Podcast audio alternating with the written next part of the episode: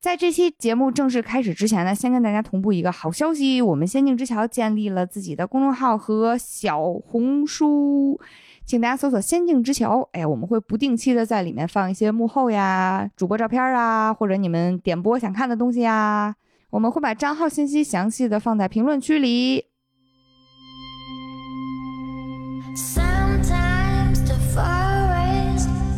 欢迎来到仙境之桥。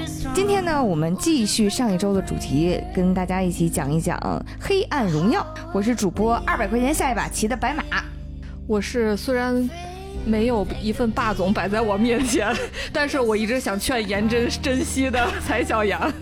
你那霸总为什么论份儿啊？是刺身吗？一份霸总的爱情。行，大家好，我是西八区的男人凯凯。哎呀，凯凯牺牲太大了。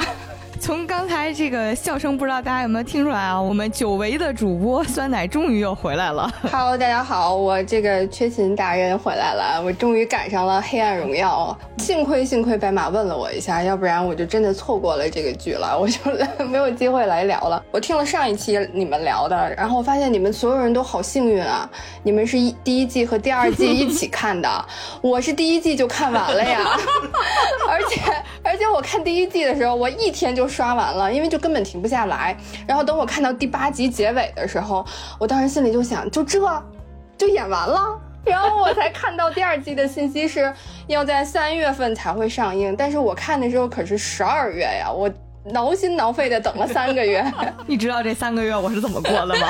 对，而且第二季出的时候，真的就是那个时候还赶上我要准备就是另外一期节目，顶着特别大的时间上的压力，就是我就想说不行，我必须得先看完了才能准备节目，不然 我都没有办法上网。我还记着我好像催酸奶的那个时间和稿的时候，酸奶跟我讲说不行，我得先把这个看了。对，要不然真的就全部剧透了。我觉得那会儿三月份的时候，大家想。要躲剧透，真的就是还挺难的，除非断网，嗯，争分夺秒。对对对，所以今天能赶上聊第二期，幸好你们分了两期聊，我还我特别开心，特别幸运。孙楠也是非常不容易啊，是在一百多万个会里面抽出来时间跟我们一块聊《黑暗荣耀》，希望这期我们一块聊开心，开心，开心。嗯，上一期我们跟大家分享过的，除了整个作品的主题，文东恩以及大婶儿和男主以及男主的父母这些角色。这一期呢，我们就要迎来作品里面非常出彩又非常奇葩，也非常招人恨，但是同时又非常让人爽的五人组。嗯，还有作品里面的男二霸总何道英。哎呀，提起来这个角色，蔡阳的脸上就洋溢着 婚姻受到冲击的微笑。这样吧，我们先从这个朴妍真开始说起，好吧？其实这个剧之后，大家。特别魔性的都在用颜真呐这个开头作为自己说话方式的一部分，呃，然后后来紧跟着我发现，嗯，围绕着颜真这个角色产生了一个特别有意思的话题讨论，就是大家一定要向颜真学习，永远不被 PUA，与其反思自己，不如指责别人。而且其实不是一两个人只是玩梗这么说，是有很多人去仔细分析他在剧当中的很多表现，去佐证他这样活着。还真是充满了底气呢。给我印象最深刻的呢，其实就是因为在作品里面呢，朴妍真的家庭条件虽然没有特别明确的去说，她的情况还挺奇怪的，就是作品里全程她她父亲没有出现过。然后呢，她的母亲曾经说过自己是个家庭主妇，啊，但是呢家里就特有钱，你也不知道哪来的钱。根据作品的铺陈呢，是知道他们家应该是属于按北方话叫捞偏门的。嗯嗯，我隐约记得剧情当中有展开的是说，朴妍真的爸妈其实是早就离婚了的，然后离婚的时候，他妈应该是从他爸手里捞了一笔就是资产，嗯，但是具体这个资产有多少，其实没有明确说，但是可以通过朴元真的日常的行为举止，还有出了事儿一直靠他妈砸钱捞人的这个方式去摆平，所以肯定是闲钱不少的。这个呢是过往的资产，然后他们家的营生呢。也是非常奇妙，因为一直没有明确说他们家，比如说开个店呐，或者说是呃做个生意什么的，没明讲。但是呢，就知道朴元真的妈妈洪英爱和一个跳大神的关系特别密切。一方面他自己特别信，他自己干什么事儿之前都去算；另一方面呢，他跟这个神婆呢是有很密切的合作关系。这个合作就比较灰色，甚至黑色了，因为他会给年轻的漂亮姑娘去算命，算完命之后就说：“哎，你这八字哪儿哪儿有点问题啊，或者你今年就流年不利，你就得自己找人给你开个光。这开话是这个话，但是这开光的方式听起来就特奇怪。他不是找什么朝阳区的仁波切呀，什么上海的道士啊，给你开光画个符什么的，他不是，他是给你看。哎，我这儿前两天有一个另一个人来找我算命，我看了他的八字，那个人的命格呀，跟你真的，你俩能互相开光。你俩怎么互相开光呢？你俩就猴年马月吉时，嗯，找一酒店，在两个小时之内把事儿给办了啊，然后你们俩就双双获得了好运，就开光成功了啊。然后那个男的，就是颜真他妈洪英爱一直在勾结的那个警察局的那个比较高层的那个人物。对，所以通过这一套骚操作呢，神婆获得了小女孩的这个算命钱，然后呢，神婆和洪英爱分别获得了开光里南方那边的一笔嫖资，或者叫中介费啊，然后呢，小女孩和男方获得了开光。就会不会是他们那么多钱的来源，其实是靠勒索来的呢？就是除了警察的这个高官，应该还有其他的高官，然后就是靠这种桃色交易，然后勒索来的那么多保险柜里的钱，我猜的啊。就刚刚白马顺下一圈来，我突然觉得有没有这样一种可能性？其实酸奶说的这个可能性还挺高的，因为说白了就是你握着越多人桃色信息和这些不法交易的话，你就越有可能能获得利益。但是这个利益可能在这个警察上面表现的不一定是直接的金钱，嗯啊，而是说你来帮我干活儿啊，是这么一种方式。总之就是朴元真家靠着洪英爱这些背后非常神秘的手腕啊。其实是有一部分家产的，但是这个家产其实在我理解啊，至少在作品里设定的这个韩国的阶级里面，可能不算是特别高的阶级，嗯。因为呢，他们家还不像其他的韩剧里面直接展示的是首尔财阀的生活，他们家在那边是市名市，对，呃，查了一下，大概是一个虚构当中的城市，设定上啊，它呢应该是一个二三线城市，大概是这样。关于家境的设定，如果说男主是开在北京的和睦家的少爷，那男二就是朴元贞嫁的这个在平建筑的总裁啊、就相当于河北省建筑企业老总。然后呢，这个五人组分别可能就是比如说石家庄连锁高尔夫球场的公子呀、少东家呀这种角色，可能大概就是这么一个程度了啊。总之呢，就是家境还是比较优渥的，但是和男二和男主之间可能还是有一定的经济收入上的差异。嗯，因为其实从韩国来说，像男主这种说是家里是开医院的，那就是超级有钱的财团了。对我记得连全在俊都说男主说你们这是有钱人家的孩子，有没有钱不知道，反正都比我有钱。所以，我们这位女二朴妍真呢，她和自己所嫁的这个家庭，其实之间还是有一定的收入上的这个经济地位上的差异的。嗯。对谁都稀巴的人，在婆婆面前乖得像小白兔一样，就是连多余的话都不敢说。前面介绍这些呢，其实就是为了体现朴元真他们家挺有钱，但是绝对不是顶配型有钱，而且她和她老公之间的婚姻，她有一点高攀的这情况的。但是呢，在剧当中，就连她老公何道英发现了她的秘密，她都会走到何道英面前跟他说：“你不要打开潘多拉的盒子。”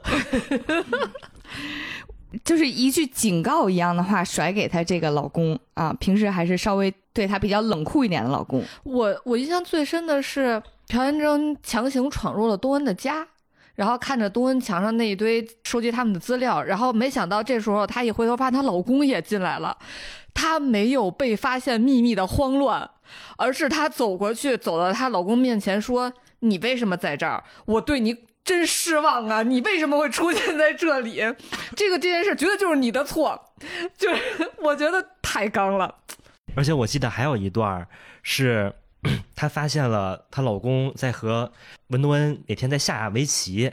她明明自己是每天在外面乱搞男人，然后还怀了一个不是自己老公的孩子，还给生下来的一个女人，然后对着老公说：“你这是精神出轨，你知道吗？”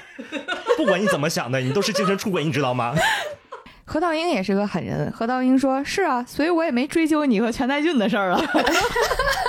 你别说这俩人天造地设。”而且都到最后，他就被爆出很多丑闻的时候，然后何道英指责他，他跟何道英说的还是我已经这么在尽力维护我们的婚姻了，你有尽力维护过我们的婚姻吗？何道英说我还不够维护吗？他说你为什么要非要打开这个盒子知道这些事儿？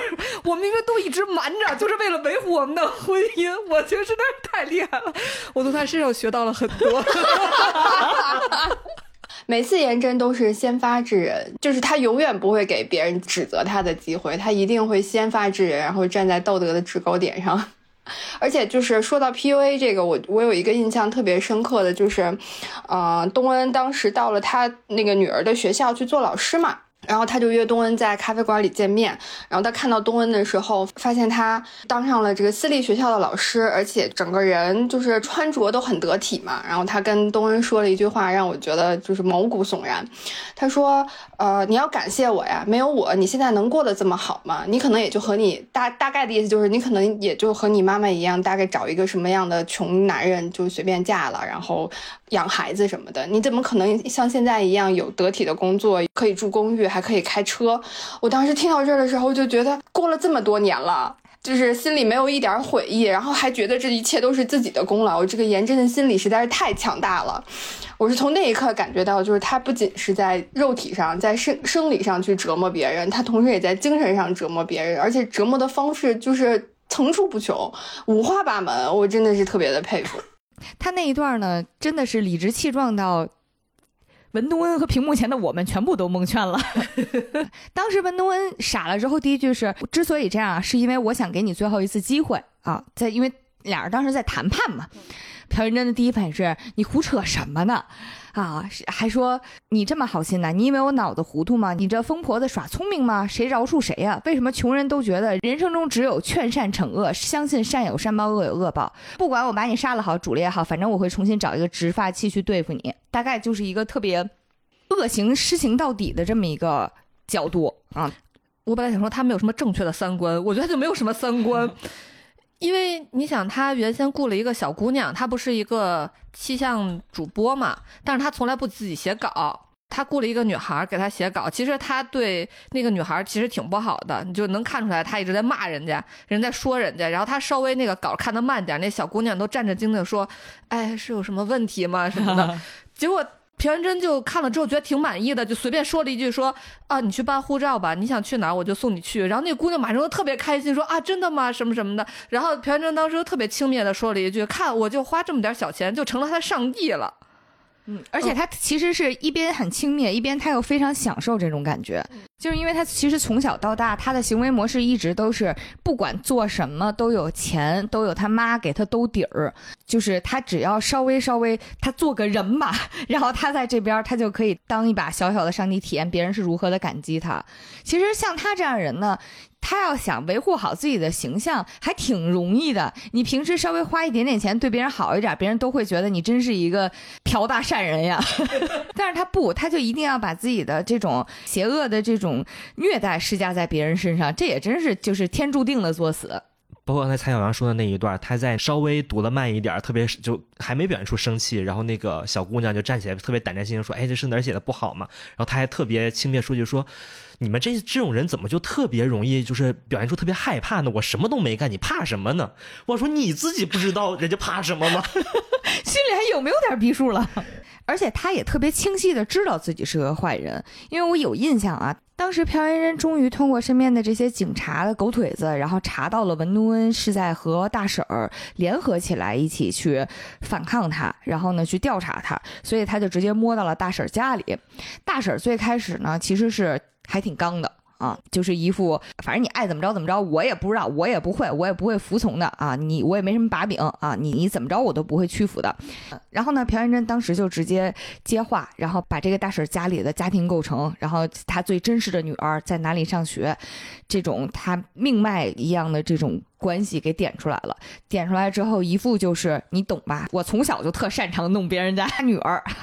然后他说完这一套之后，看着大婶就胆战心惊的样子之后，他特别兴高采烈的，就是露出了一个笑容，说：“无耻的话，我比较在行。”那一幕我印象也也特别深，就是他把自己的这种行为方式沾沾自喜的给表现出来啊。他完全不是那种还试图在外面去就是掩饰自己的这么一个人。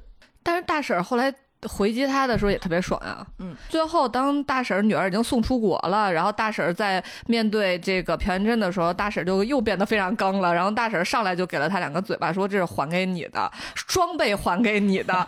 呃，而且说你也是有女儿的人，为什么老用别人的女儿威胁别人？而且其实，在这一段就能感受到很多这种影视剧里面。好人在组队的时候，永远都是跟你 offer 说，我能给你点什么，你在我这儿就是我能让你平步青云，一步登天，然后我们就双双达成胜利。但是坏人一到组队的时候，就会跟你说，你看你要不跟我，我就从你身上拿走点什么。就是咱们在团队建设的时候，能不能稍微考虑一点，就是不要老想着 PUA 别人，想着就是我想我能多想想我能许诺给你点什么，不要老想着说我从你身上拿走点什么。我觉得其实从头到尾，这部剧从头到尾，颜真都特别的清楚自己到底要什么，然后他也特别清楚他和别人的关系是什么。因为呃，就是在第二集的时候，那个东恩退学嘛，他退学之后，然后又回到了体育馆，然后去问颜真说：“你的梦想是什么？”颜真说：“我的梦想是当贤妻良母。”嗯，他说：“我我不需要有一份体面的工作，然后我我有钱，我去雇别人工作就好了。替我工作的这那些人，就是你们这些。”穷人，我觉得这个就是特别，你们有梦想就行。对对，这个就特别的回扣到了他在气象台、他在电视台的时候对那个帮他写稿子的那个小姑娘的那样的一个关系的一个呈现吧。就他永远，他从小就知道别人对他来讲，可能大部分人对他来讲都是一个工具人，他才是物化 物化普通人的物化人类。对对对，就是从极做到了极致，从根源，他的世界里面只有他自己，其他人对他来讲都只是他的一个。工具或者是一个不存在感情、不存在生命的那样的一个物体，他只需要用他们。然后实现他自己的目标就可以了。这个从他上学的时候，从他霸凌东恩开始，或霸凌其他的呃女女生开始，一直到他上班，我甚至觉得他们五个人里面，他和全在俊还有啊李莎拉他们三个人之间的这种友情，其实也都是互相利用的关系，就是互相作为彼此的工具。你说他们有多深厚的感情，我其实也挺怀疑的。但是你就能看到，不管是正派还是反派，他们都有特别明晰的。人生目标，嗯，然后所有的人都特别，就是永远都会为这个目标付出啊一切，不管是什么，然后特别的努力，然后从来不怕折腾。就我觉得这从这点上来看，就也挺励志的。我稍微有点存疑啊，就是关于他们剩下的反派有人生目标这件事情。我想了一下，李莎拉的人生目标是什么呢？就不回来，在外头吸毒呀？对呀，我专心致志的吸啊。他们至少有一个比较明确的一个方向吧，或者他们自己跟他人的关系，他们是有一个很明确的一个框架在的。我自己是这么感觉的哈。我觉得可能。嗯，说他们有方向呢，是咱们这些穷人的想法。我的感觉是，他们因为生活太有太多的自由度和有太多的资源可以燃烧，可以供自己消耗，所以他的意愿，不管是指向多么无聊，或者说多么肮脏，然后多么伤害别人，他的这份意愿都可以靠他背后的。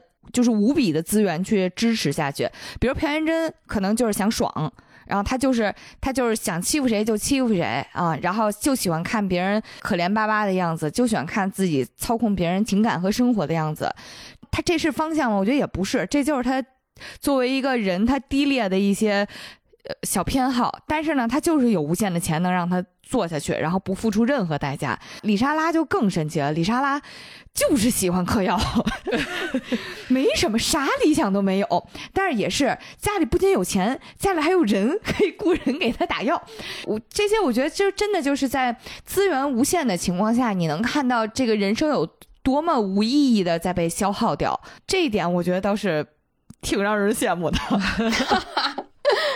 但是说回来，这种人生的无意义，我说实话，我觉得挺危险的啊。每个人都都要过自己的人生，无论是穷人还是富人，你想追求有意义的生活或者无意义的生活都无所谓。但是这种无意义的生活，说实话，它有可能就会最后变成追求刺激。其实像李莎拉那种就是追求刺激嘛，全在俊可能就是好色，他到处乱搞，这种也是。但是你也说不好，他哪天合法的他。没有办法满足他的刺激，他会不会搞非法的？就是当这些极其富有权势的人陷入一些无意义的追求之后，很有可能造成的社会危害更大。但我觉得这种真的不是咱们这种月薪三千的人才能考虑的事儿。反正批评他们啊，批评他们，批评他们。嗯。刚才蔡小阳说到大婶儿 Q 朴元贞女儿这件事情，我还挺有感触的。就是如果说朴元贞在这部剧里面对任何人还有一些温情的话，那个人就是他的女儿，呃，何一帅。也是因为他对何一帅的这份感情和关爱，所以其实。甚至有人曾经说：“哎呀，感觉朴元贞也是一个挺好的妈妈呀。”我说：“那你也就是何一帅没长到岁数，长到岁数他也得跟胡英爱一样，到处纵容何一帅，然后帮他去评自己的那些错误，最终把何一帅纵容成下一个朴元珍。”啊，这是一个我觉得大家一定要看到的东西。但是我觉得我们一帅的爸爸还行，他应该不会往那个方向发展。啊，你说的倒是也有道理，嗯，然后呢，就是他对于何一帅的命运和对于他自己命运的规划有一点相似的地方，就是你记不记得他女儿刚出生的时候，他躺在床上，当时他那个非常强势的婆婆来看孩子，特高兴，说我给孩子买了第一件名牌，是 GUCCI，对，是 GUCCI 的啊，说呃这件衣服要一直留着。啊，当他以后需要全力以赴的时候，他会想着这件名牌，然后一定大概意思就是，反正永远都要当精英啊，永远都是人间的富贵花什么的，乱七八糟，就就就其实是一种资产阶级的 护身符吧，我老觉得是 资产阶级胎毛啊。然后当时她婆婆聊到这儿的时候呢，可能因为朴元珍是在婆婆面前特顺从，或者就是刚生完孩子比较虚弱，她没有表现出什么反应，但是好像也没有很赞同的样子。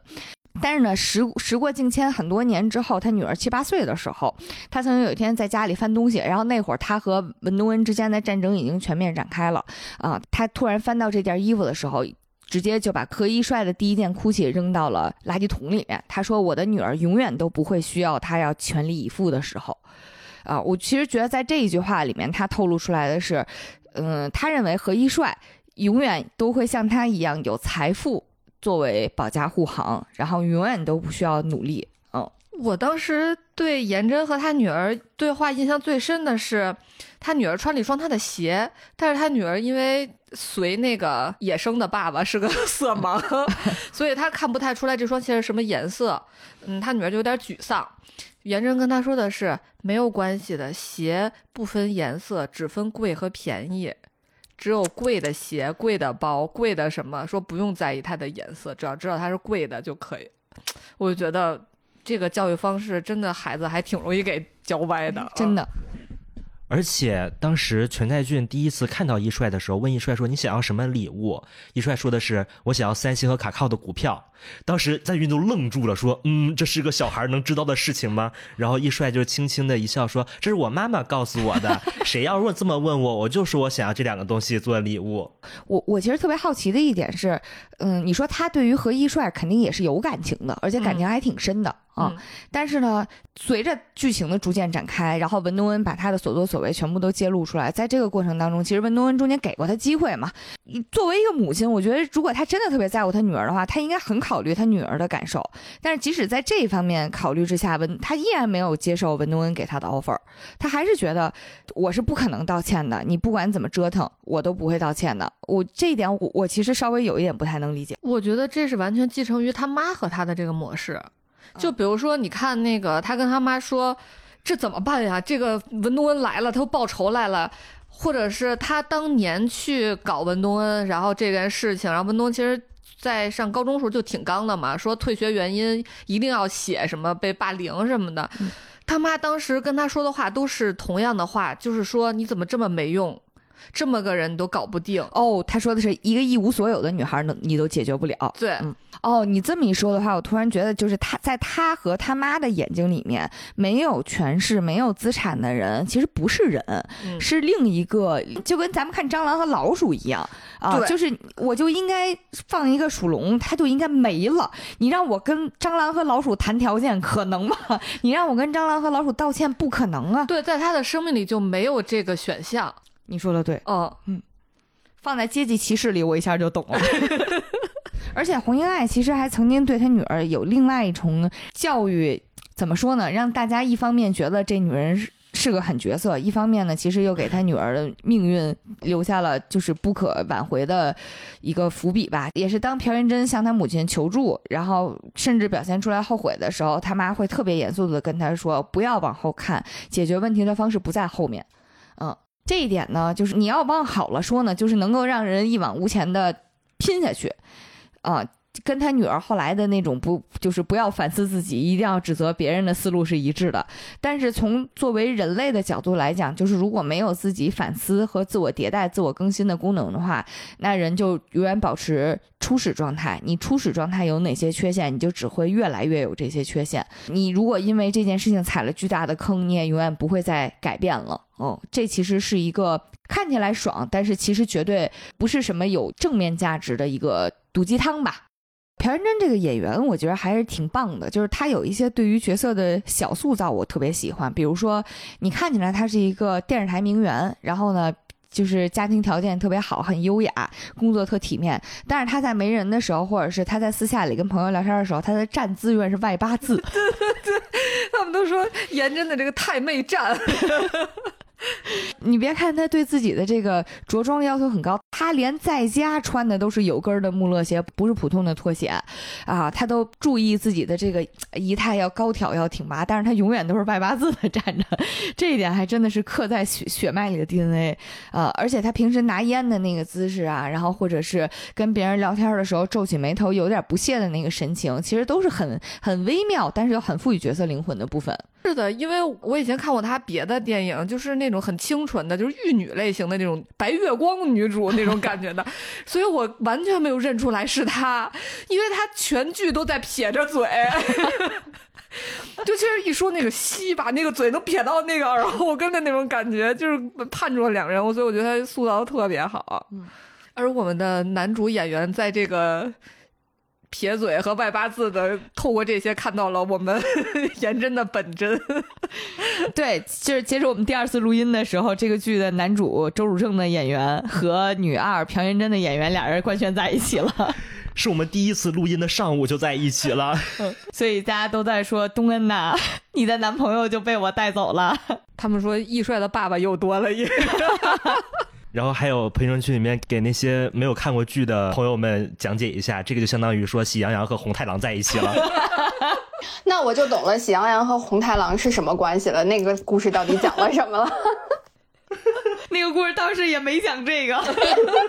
五人组里另外一个就是上线之后话题量和关注度都很高的角色呢，是李莎拉。他是我全剧最羡慕的角色，除了嗑药之外，他是我最想成为的那个。注意价值导向啊！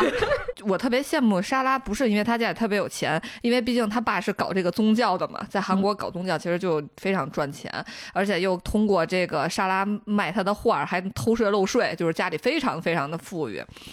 而且大家都分析说，其实莎拉才是这五个人里家里钱最多的，嗯。但是我对莎拉的羡慕，并不是因为她有钱可以躺平咸鱼，而是她爸和她妈对她无条件的溺爱。因为当时东恩回来报仇，然后还把他的这个嗑药的上限给断了，所以他没有药了。他每天都处在一种非常焦虑，然后从抖腿到去冰箱里嗷嗷吃甜食，这都是他在马上就已就已经开始面瘫了，就快上街裸奔了。对，然后这个时候他就闹着说他一定要出国，他要去荷兰，因为荷兰是合法的。他说那多好呀，又合法，我就不回来了，我再也不回来了，行不行？等一下，我一定要补充一下。当说到他在家里闹的时候，他的闹都不是一般的闹，是五岁不能再多了的那种闹法儿。打滚儿坐臀桥，对，满地打滚坐臀桥，然后穿就是衣着不整，真的是五岁不能再多了。当时他爸妈面对这样的他的闹，他妈说的是：“哎呀，出国干什么呀？在国内多好啊，又有人帮你注射，然后还有阿姨照顾你。”我当时整个人就是一个大震惊，我说这是什么样的家庭啊？我从来没有感受过这样深沉的爱，你知道吗？真五岁的时候都没有。就我现在都是，我一回家跟我妈说，我今天打车回来了，太堵了。我妈说，那你为什么要打车？我说，因为我上班太累了。我妈说，那你能有我在家累吗？我就是非常的羡慕莎拉。怎样一份无条件的爱啊！包括剧里面最开始展现莎拉就是非常糜烂的生活的时候，也是在这是一个禁毒科普啊。呃，因为一般这尤其是那种就是这种毒品啊之类的东西，就是吸食之后人会高度的亢奋，在这个要不说黄赌毒不分家呢，就是它需要一些更强烈的刺激，所以现场也经常是比较乱的啊。就是关于这个桥段，作品里面也有呈现，就是说李莎拉有一天嗨大了之后，又是他妈带着保姆来了。对，现场堪比欧洲的油画。卡哥太绝了。然后呢，他妈带着这个保姆和平事的人进了屋之后，就是先是在鼻子前面扇了扇，可能那味儿不好闻吧。然后他女儿就大概是光着趴在沙发上，身上就盖着一条毛巾，然后呢底地上就七零八落的躺着一些 野男人啊。然后他妈就真的见怪不怪。然后就非常自然的指挥底下人，哎，把那几男的抬走，然后，然后就非常温柔的把他女儿给叫醒了。是因为第二天莎拉的那个画展要开了，他妈必须来给他打点营养药，让他看起来稍微健康一点。然后你知道他妈说的是什么吗？阿姨正要打，妈妈说的是，哎，别在手背上打，打手臂吧，听说手背会疼。哎呦，我的天哪！我当时多么打动我呀，这样的母亲。当代人的亲子关系太堪忧了，已经开始从这个毒虫身上找母爱了。尤其是当时莎拉已经，他吸毒被抓起来了，然后他爸做的事儿是找好几个律师去保他，然后他妈做的是，当他出来的第一时间给他榨好了番茄汁儿给他喝，排毒啊。在车上之后，他妈跟他撒娇说：“你想不想我呀？”就是这种，我的天哪，这是一种什么样的亲子关系啊？到底 我都想。当代人亲子关系太堪忧了。我觉得莎拉和颜真都让我有一个非常大震惊的事情，就是他们对人家做了那么惨无人道的霸凌的事情，然后他俩都忘了。朴妍真还是稍微有点印象，李莎拉是真忘了，这一点是他俩之间特别不一样的点。我觉得李莎拉忘的主要原因是在于她因为吸毒了之后，可能精神比较混乱了。对，因为因为我记得当时颜真知道这个东恩去当他女儿的老师的这件事，这件事让他非常的焦虑。然后他就一个人坐在沙发上，他就在自言自语说：“我们当时到底对他做什么了？就是我我知道他肯定是记忆对他做了很过分的事情，但是可能到底是多过分，就是做了多少次，或者是可能除了他可能印象中。”就知道可能我用卷发棒烫他了，但是我烫了他几次，我当时是怎么虐他的，我是不是追到人家里去还虐过他，这些事儿他都不记得了，他只是记得哦，是我欺负过他这样。然后莎拉也是因为嗑药的这个原因，他大脑很混乱，和他可能当时也不是很清醒，就是他当时看见多恩的时候，他说：“哎，他怎么看挺眼熟的呀？”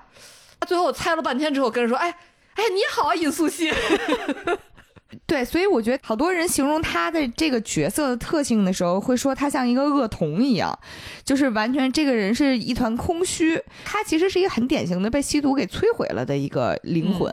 如果说朴元真他是明确知道自己在作恶，然后并且他纵容自己在作恶的话，李莎拉感觉就是做这些事儿全都是为了好玩，而且呢，他现在已经找到更好玩的了，就是吸毒。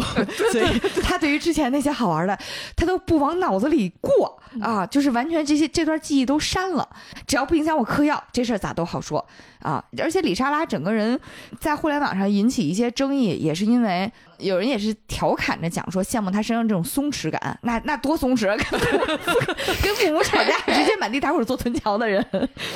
但是他是是很松弛，但是他这份松弛本质上一方面的原因是他家庭上对他无限制的纵容和偏爱啊，所以让他真的是无法无天。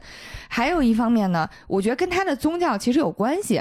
让我印象特别深的是，中间文东恩曾经找他勒索过一大笔钱嘛。文东恩跟他应该是唯一一个在剧里肉搏过的，因为李莎拉也是真是一混球啊，油盐不进，现场就在教堂里面打起来，互相撕头发什么的。但是，但是李莎拉毕竟体力已经不行了，他没各方面都不太行。各方面都不太行了，所以大家证明还是要珍惜身体啊，对线都打不过架了。当时呢，文东恩找他要的东西就是一大袋子美金啊，让他填满。我当时就想说，你看看文东恩人要钱，孙明悟要半天就要 要那点钱，对，人家直接拿一大袋子说美金给我装满，你看看这气势，上过学就是不一样。人还是得学习是吧？后来李莎拉在给他钱的时候也特别微妙，李莎拉终于把那一兜子钱都给他了，然后呢，特别轻佻又戏谑的跟他说说，哎呀，但是当初霸凌你这事儿呢，我已经跟上帝忏悔过了，上帝已经原谅我了，就是有一种。天堂是我们家后院，上帝是我二舅的感觉，就特别自然而然的就能把自己这一切，他是完全没有心理的负疚，所以我始终觉得在他个性当中这份就是松弛到空虚到像恶魔一样的感觉，就是因为他们家是。有宗教这个背景，然后呢，他爸妈是真是干这个的，真是在干这个的过程当中给自己洗脑，给自己这个家庭洗脑，认为我就是金刚不坏，我们家就是圣父、圣母、圣子，所以李莎拉就能觉得哦，我已经忏悔过了，给你这一兜子美元就是我的赎罪券了，我现在哎，我活了，我又，他真的是完全没有负罪感的一个活人，活成这样能没有松弛感吗？搁谁谁不松弛？我觉得这个松弛感带给他的还有一个，就是他所有对于欲望的展现都是像巨婴一般，就是得不到了我就满地打滚儿，然后想玩弄你就玩弄你，然后我想不学习就不学习。然后我觉得在他打滚那段，他说的最让我最令我震惊的一句话就是说。我在韩国，我一个韩文也不会写，我活好好的。我去荷荷兰怎么了？哦，对，因为他当时说，哎，我在巴黎待的挺好。我当时在巴黎，我就不想回来。他妈当时跟他说的是，那会儿的巴黎韩国人协会都跟我们说，你每天吸毒，然后就睡路边儿。哎，在这个状态下，他还觉得自己过挺好，还不想回来，也是有一点点神奇的天赋了。我觉得正因为家里比较纵容的溺爱的养育吧，导致莎拉其实没有什么畏惧。也没有什么敬畏心，就是什么都管不了他，因为他觉得上 上帝是我二舅嘛，我能有啥？我有啥畏惧？那是你精神上的畏惧，就是你至少在这个国家，你还有受法律的约束，但是他觉得他也不受约束，所以他能那么自然的不高兴了就直接抄铅笔给人杵了。对你说这点我印象特深，他在抄铅笔之前说的那句话也特别能反映我刚才讲的那个点，就是他呃，他为什么？最后抄铅笔，直接一把就照着死去捅这个空姐呢？因为空姐那个时候笑话他，空姐就是。当时抓到了李莎拉一个把柄，就是嗑药嗨了之后和孙明悟居然睡过了。笑话他之后呢，李莎拉看着他的眼睛，然后就开始背圣经里面的词儿。你看，要不然就是他们家的呢。说什么对于他人的苦难哈哈大笑的人，什么是要受到惩罚的。然后直接从头上拔了根铅笔捅他，把就是照真是照着脖子扎，是往死里扎的。我觉得在那一刻，他的内心深处是认为他我有权利可以制裁别人。嗯，他为什么会有这种？认知真的就是因为他们家高宗教 啊，然后我觉得圣经就可以指导我的行为。但是我觉得李莎拉对于宗教这个理解其实也没有说那么特别的深，我就是他非常的浅尝辄止的感觉吧。因为他第一次在和文东恩对线的时候，他说了一句说众生平等，然后文东恩说：“哎，等会儿，等会儿，等会儿，你这说的可是佛教的词儿。”然后李莎拉刚要反驳他，然后然后文东说：“对对对对对，我得帮你忏悔一下。”然后闭眼睛，然后想想说。你那个神啊，觉得不太行，老生气了，你后边得遭报应啊！哦，我是想说一下，特别逗的是，大家分析了一下那个铅笔，叫 铅笔是这个施德楼的铅笔，突然带货，对，因为因为我看好多美术生在分析这个事儿，说用施德楼铅笔是一个。说好像很贵，很贵，四十四十多一块钱一根儿。不是，是这个铅笔的单价不贵，但是你知道艺术生消耗是很大的，所以不是所有人都能一直用这个铅笔。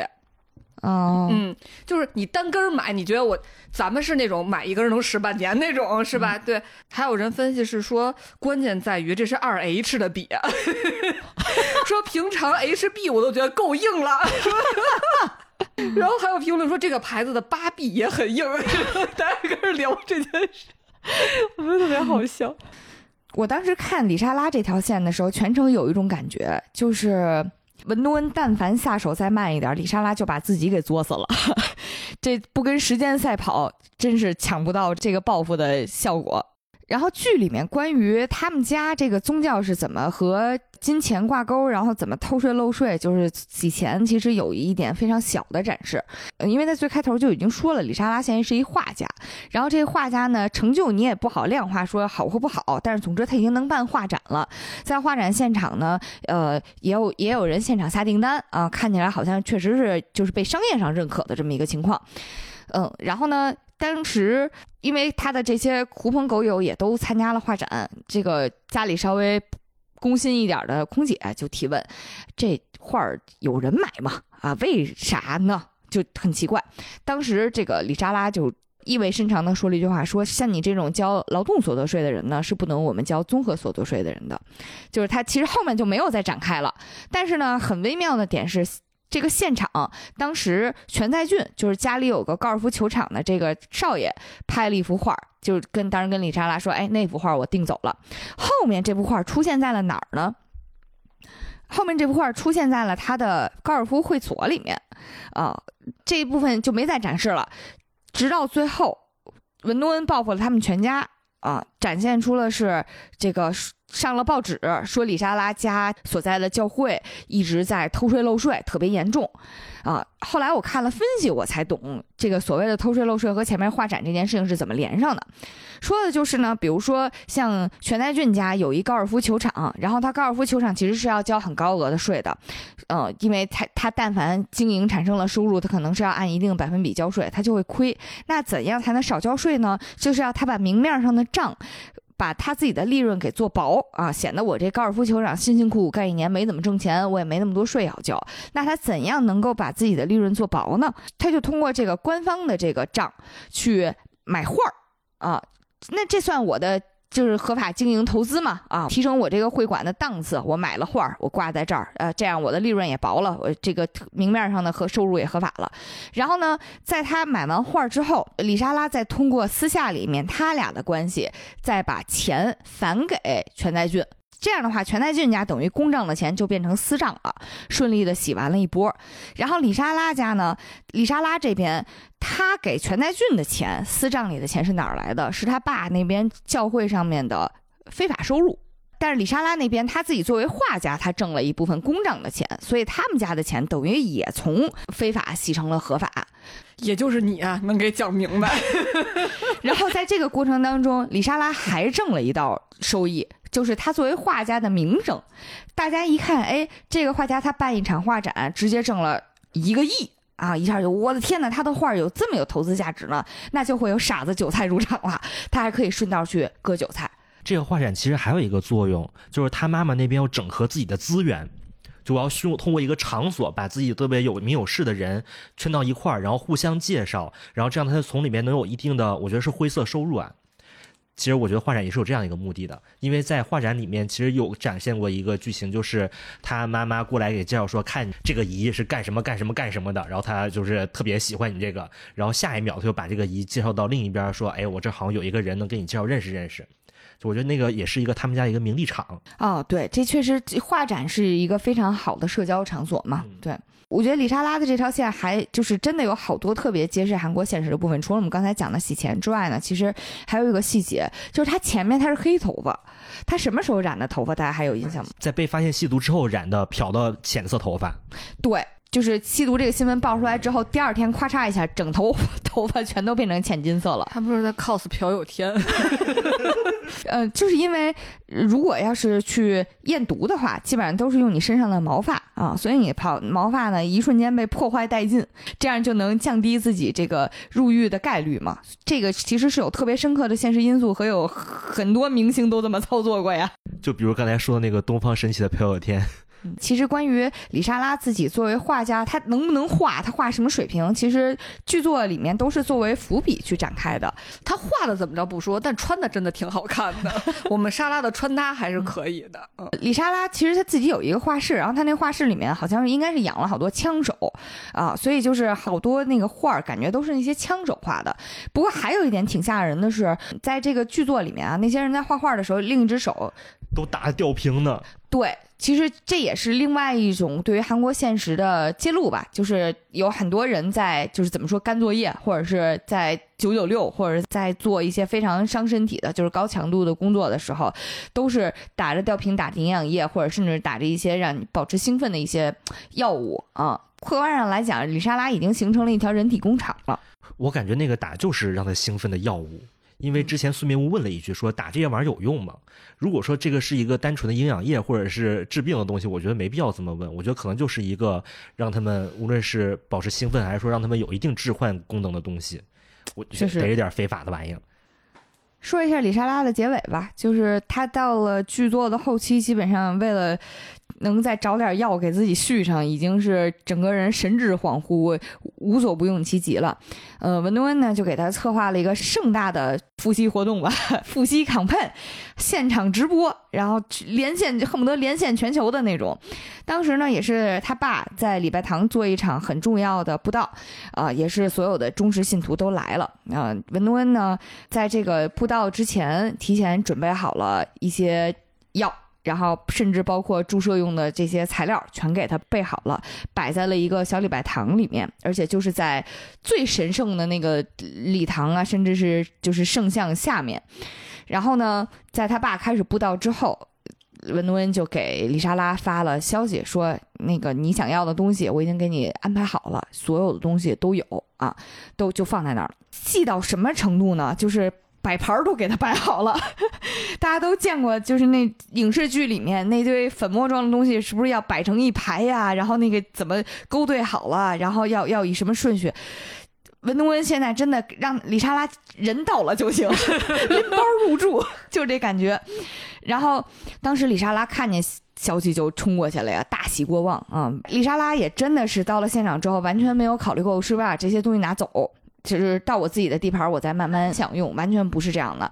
他到那儿现场就可嗨了，主要他已经断粮很久很久了，嗯，嗯，他已经因为身体虚弱到人家都穿特别少，他都开始套羽绒服了。哦，这也是个细节，嗯。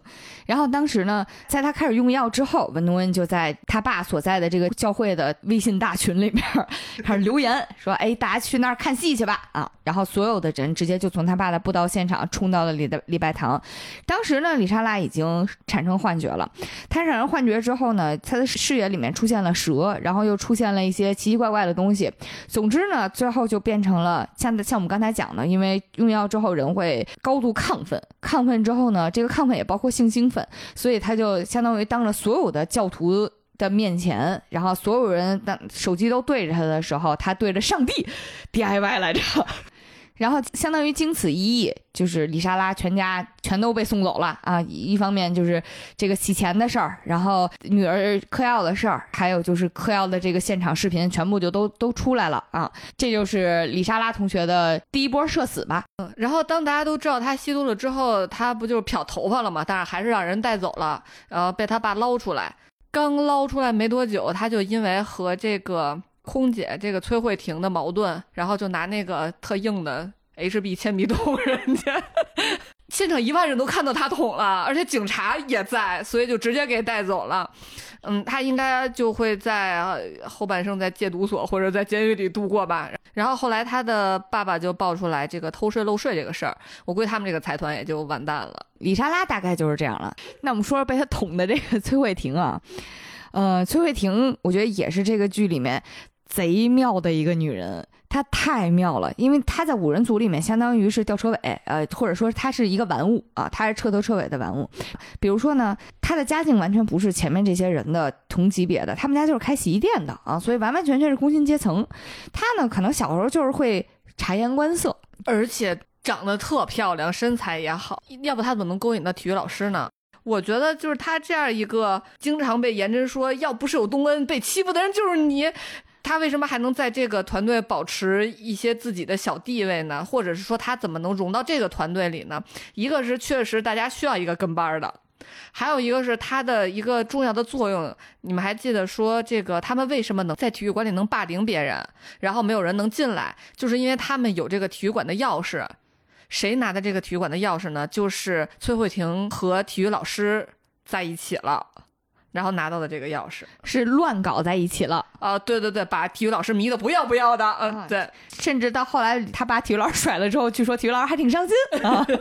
我觉得这个可能就是这个钥匙是他投名状吧，加入这个小团体。嗯，所以说起来，这小团体里呢，跟班还真是两个人都有自己的功能。比如说呢，这个女方崔慧婷其实是作为性资源被被剩下这这些人给利用的，然后男方呢是作为性打手。其实孙明悟也是在中间参与了猥亵女生，然后就是让剩下的人一起看着的这么一个非常猥琐的功能。嗯，但是崔慧婷在这个过程当中啊，我觉得她比孙明悟是要有更强的往上爬的意愿的，而且。我觉得他有脑子，对，相对来讲比孙明悟那是有脑子有多了。他在长大之后成为了一个空姐，而且我觉得他这个空姐呀，还是在妆造方面很用心的。就是大家也都知道，韩剧里面妆造，要不然就是水光肌，要不然就是特清透，只有他一个人妆永远看着特别脏，就特别浓、特别脏。然后呢，看着特妖艳，而且呢，他在长大了之后，剧里给他设定是隆了胸。嗯嗯，然后呢，崔慧婷后来成为了一个空姐，就会去服务头等舱嘛，啊，然后在头等舱里面，她曾经关于头等舱和自己的这个狐朋狗友分享过一个见解，说你们觉得你们知道世界上等级最分明的地方是哪儿吗？就是飞机上，因为头等舱和经济舱就是一条帘子之隔，啊，但是双方过着完全不一样的生活。啊，所以也就是，其实他选择的这个地方呢，怎么说呢，也不能说有职业偏见吧，但是呢，确实很容易接触到有钱人啊。然后他也是一直在以钓有钱人为目标。嗯，我觉得他不管是脑子好，还是比较会利用自己的这个美色吧什么的，他混的挺好的。首先，空姐挺难考的。你想那那个团体的人都是那样的稿，自己也不会写韩语的那个拼写也不会写，对吧？李莎拉在韩国不会韩文拼写，在法国不会英文，也不知道他是怎么顺利的 交接头 拿到药的，对吗？而且我对这个崔慧婷特别印象深的一幕是，她是个乘务长，而且她还在霸凌别的空姐。有一幕是他和另一个空姐俩人在同一个房间，然后他要选他自己穿什么衣服，他自己不试，他让那个空姐给他试，而且他还问那个空姐说：“你是不是瘦了？我不是说你一定要保持和我同样的体重吗？”他说：“你奖金什么的还打算要不要了？说这个工作你还想不想干了？”然后那空姐就非常的。就是被霸凌的很委屈又害怕，对，这一点也是让我特别开眼。就是后来我也是看评论才知道，就说富婆人家试衣服不是自己试的，都是找和自己身材差不多的人让人帮忙代试。这他是给自己找了这个服务的平替啊！这也是从他就是对于试衣服这个下属这个事情上，我觉得更更加验证另外一件事情，就是媚上者必定欺下。因为他对于人和人之间的权势关系，他就是这么认为的，就是上位者是天生可以欺负下位者的，下位者也就是应该付出自己的谄媚，然后去来争取自己的利益的。所以他所有的行为都是服务这一点。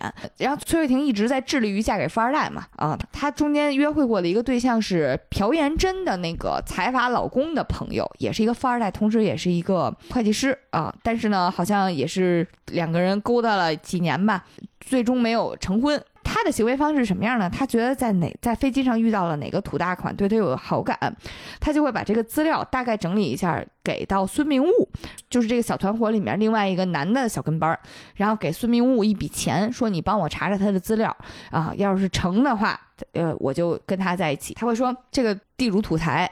他约我下个月去济州岛啊，你帮我查查他资料，我要判断我去济州岛的时候跟不跟他睡觉，大概是这么一个思路。我记得了，还是挺有脑子的，这功夫全都用在这儿了。他是他们五人组里的学霸呀。对，我觉得他他另一个还肩负着帮他们完成作业的这个。因为据说韩国的空姐还是很难考的，而且他们如果想要考上的话，他们也要考英语啊什么的，所以还是挺难的。然后那个就是演空姐的演员，在剧外其实也是一个就是高学历、高智商的一个演员，就他本身会四国语言，嗯。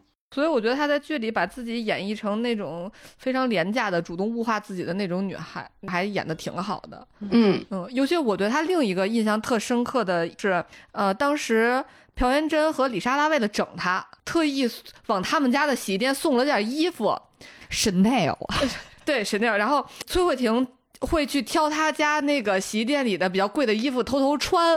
就是他会把他家洗衣店这个近水楼台先得月一点吧，他觉得好的贵的衣服他可以偷偷穿出去，假装是自己的。然后那天，他又选中了这件衣服，然后他穿过去之后，他还特别炫耀的跟莎拉和颜真说：“看，这是我男男朋友给我买的，说那个香奈儿特别贵什么的，说好看吧。”然后那两个人就嘲笑他说：“你老公叫李莎拉呀。” 对，当时空姐其实没反应过来嘛，然后紧跟着才发现，其实就是朴妍珍和李莎拉两个有钱的姑娘在打赌，说就赌说你看我我就知道她一定会偷穿洗衣店里的好衣服的，啊，就真的是特别挺羞耻的，就是挺羞辱她的。而且当时他们为什么要找选这个招羞辱她呢？就是因为她不是跟颜真老公的朋友好了嘛，然后说了颜真的事儿。颜真的老公表示说不想从别人那儿听到说我们的私事儿，嗯，所以颜真就说：“哎，你别担心，我就去搞定他。”所以颜真想了这么一个招儿羞辱他，然后又吓唬了他一下，说：“我不想再听见你跟别人说我的什么什么事儿了。然后当时其实空姐特害怕，她一度害怕的时候说说对不起，我会给你钱的，嗯，就因为相当于你损坏别人的衣物了嘛，我会给你钱的，我给你赔偿的。李莎拉这人家里那么多钱哪看上这个？李莎拉当时特别瞧不下瞧不上，她说。这衣服就归你吧，你都把胸撑大了，我还怎么穿呀？然后就甩脸子就走了嘛。啊，”然后我没有想到他的下一秒就是掏出手机给自己。刚流完泪的脸，就还擦了一下，拍了一个美美的照片。一定要形容一下是从哪儿拍的。手机一定要拿到半空中四十五度角，从上往下拍，露出乳沟来，嗯嗯，撅着嘴。然后这个标题是“谢谢朋友们的礼物”，然后还有加上气象主播朴元珍的 tag，我就被震惊了。我说我天哪，就已经可以做到这种程度了吗？要不人家能在这个狐朋狐朋狗友圈混下去呢？你看看这是什么心理素质呀？这不是一般人干得出来呀！我就觉得这块感觉他们之间那个友情就特别的畸形，就是他一边要受他们的凌辱，然后一边还要巴结着他们，就感觉他这个人也都挺难做的。他们之间，我觉得与其说是友情，不如说是关系吧。啊，我曾经看到一个评论，就是永远为五人组的塑料友情热泪盈眶。就是你别看一见面就打架，然后一吵架都恨不得揭老底儿往死里打脸的那种，但是他们有个群，有人说话永远有人回复。但他们那个回应也都是各说各的呀，各说各的，你还能唠你的，我说我的，就是谁跟谁都搭不上。就这样，感情还能维持下去，确实是一份令人热泪盈眶的塑料感情了。但我觉得从侧面角度讲啊，就是这个关系能这么稳定，其实有一个很重要的原因，就是互相都已经知道对方的老底儿了。啊，就是你完全不用担心，我还能有我再恶劣到什么程度，还能有什么样的变化？那都不可能，因为都是一个粪坑里的粪海狂蛆啊，还有什么可互相歧视的呢？所以他们之间这份关系真的是还挺奇妙的。我觉得还有一个剧情是我当时印象特别深刻的，就是崔慧婷当时她也是约了一个图大款，然后已经到了谈婚论嫁的那个程度了，然后她去挑钻戒。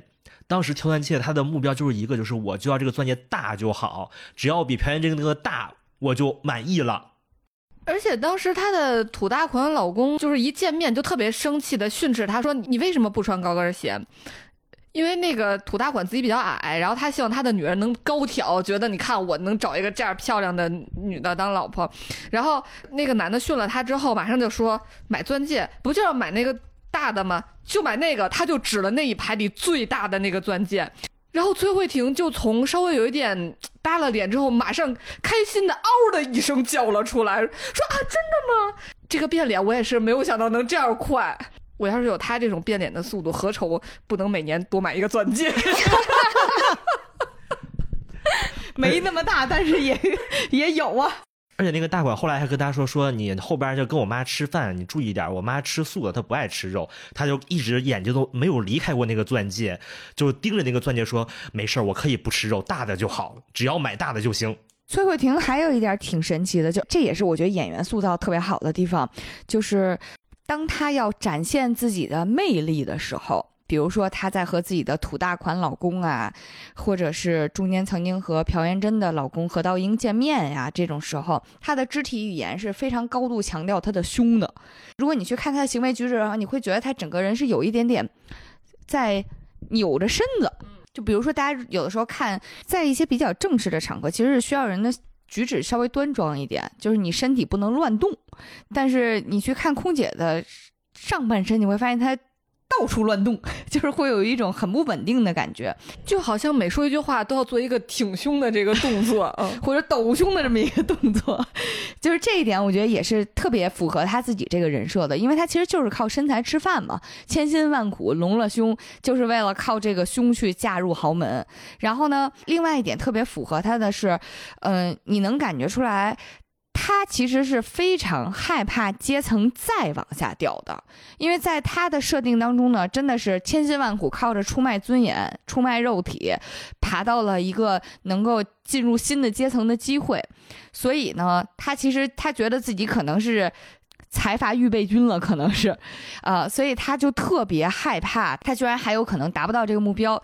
这戏里面有一个细节，就是这个团队里的那个另一个小跟班孙明悟，在跑路之前，跑路去俄罗斯，穿着一些豪华衣服 去俄罗斯之前，给崔慧婷打了个电话，深情表白，深情表白啊，说我其实一直都挺喜欢你的。他们说特别逗的是，孙明悟在给自己扯好几套衣服的时候，还扯了一个小香风呢，就是为了给崔慧婷说这真的是真爱。他们说这点太逗了，就是偷衣服还给媳妇儿偷一个衣服，还给心上人偷一件。我精心为你偷来的。然后呢，崔慧婷当时接到这电话的时候，她正在试婚纱，因为她和那个地主土财已经订婚了嘛。啊，他在试婚纱的时候接到这个电话的第一反应是什么？你还记得吗？他又嗷的一声把手机给扔了。他说太可怕了，太可怕了，好像听到了什么脏东西。那个反应特别真实，就是他对待孙明悟的这个态度，特别像朴元贞对待文东恩这些他看不上的阶层的关系。他觉得他受到孙明悟的表白，简直就是一个莫大的羞辱啊！你是什么东西，也配合也配向我表白？这种感觉关键这时候他还没嫁进豪门呢，他只是要嫁进豪门了，就已经这样了。啊！就我觉得可能更是因为他还没嫁进豪门，所以他害怕。他觉得我是属于那个阶级的，你别来沾我。但是我觉得崔慧婷对于豪门的这个认知还是挺肤浅的。嗯，因为我觉得我以前跟他的这个认知是一样的，我就觉得你就长得漂亮是吧，身材好，就像明星都去嫁入豪门这种感觉，就是感觉你只要外在到位了，就差一个土大款了，对不对？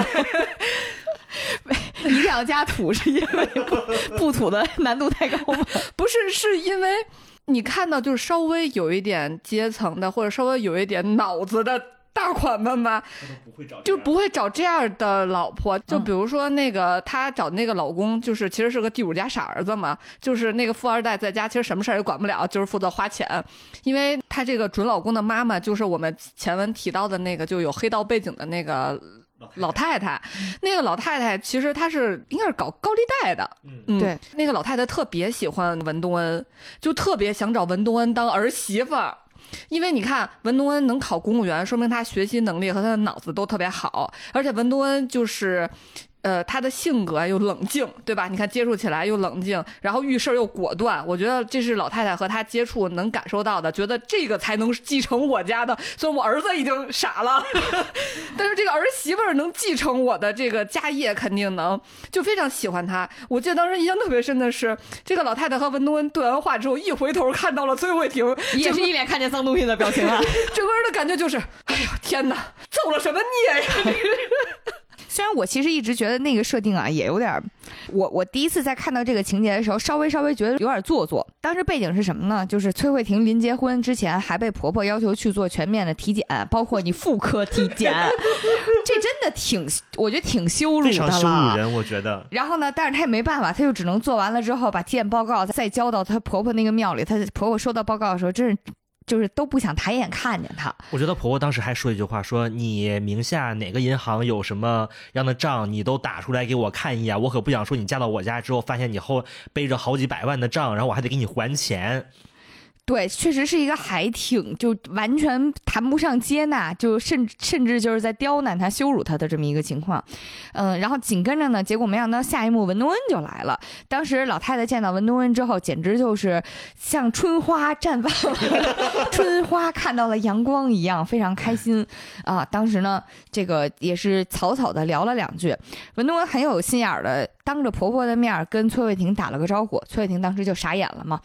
婆婆好就更不高兴了，你这对待你老同学你就这态度，你是傻了吗？啊，然后搞得崔慧婷也非常的慌，为了在婆婆面前挽回自己这个声誉啊，又赶紧跑过去跟文东恩搭话去讨关系。当时婆婆那句话吧，其实我不太喜欢。她当时是看着文东恩扭头走了之后说的那句话，台词有点做作。她说的是为了让我儿子娶你，我可真是费了太大心思了，但是也没娶上嘛，毕竟他儿子是个。傻子啊，对我，但我当时觉得那句话吧，就放在那个场景爽归爽，但是呢，它显得特稍微有点儿、有点、有点、有点肤浅，就是会有那种特别像爽文写顺手了，顺便顺便来这么一笔。不过呢，后来确实也是看到相关的分析，像蔡小阳刚才讲的，当婆婆在挑人的时候，如果我们把她带入的是挑的是。儿媳妇儿这么一个角度，其实是会觉得这稍微有点俗。但是如果考虑的是这个老婆婆的事业后继无人了，儿子是傻子，儿媳妇儿看起来也是一个专心为了花钱的主，那我这个继承人我从哪儿出？我其实是希望能够挑一个自己看着精明强干的，相当于。大宅门里挑白文士的那个功能，你身上的担子很重啊，你是要承担整个家业、振兴家庭的。所以，其实从挑继承人的角度来讲，他那句话的暗示的含义是你能不能进我们家公司的这么一个意思啊。从这个角度理解，我会觉得那段剧情相对就没有那么纯爽剧导向了。嗯，而且崔慧婷面对。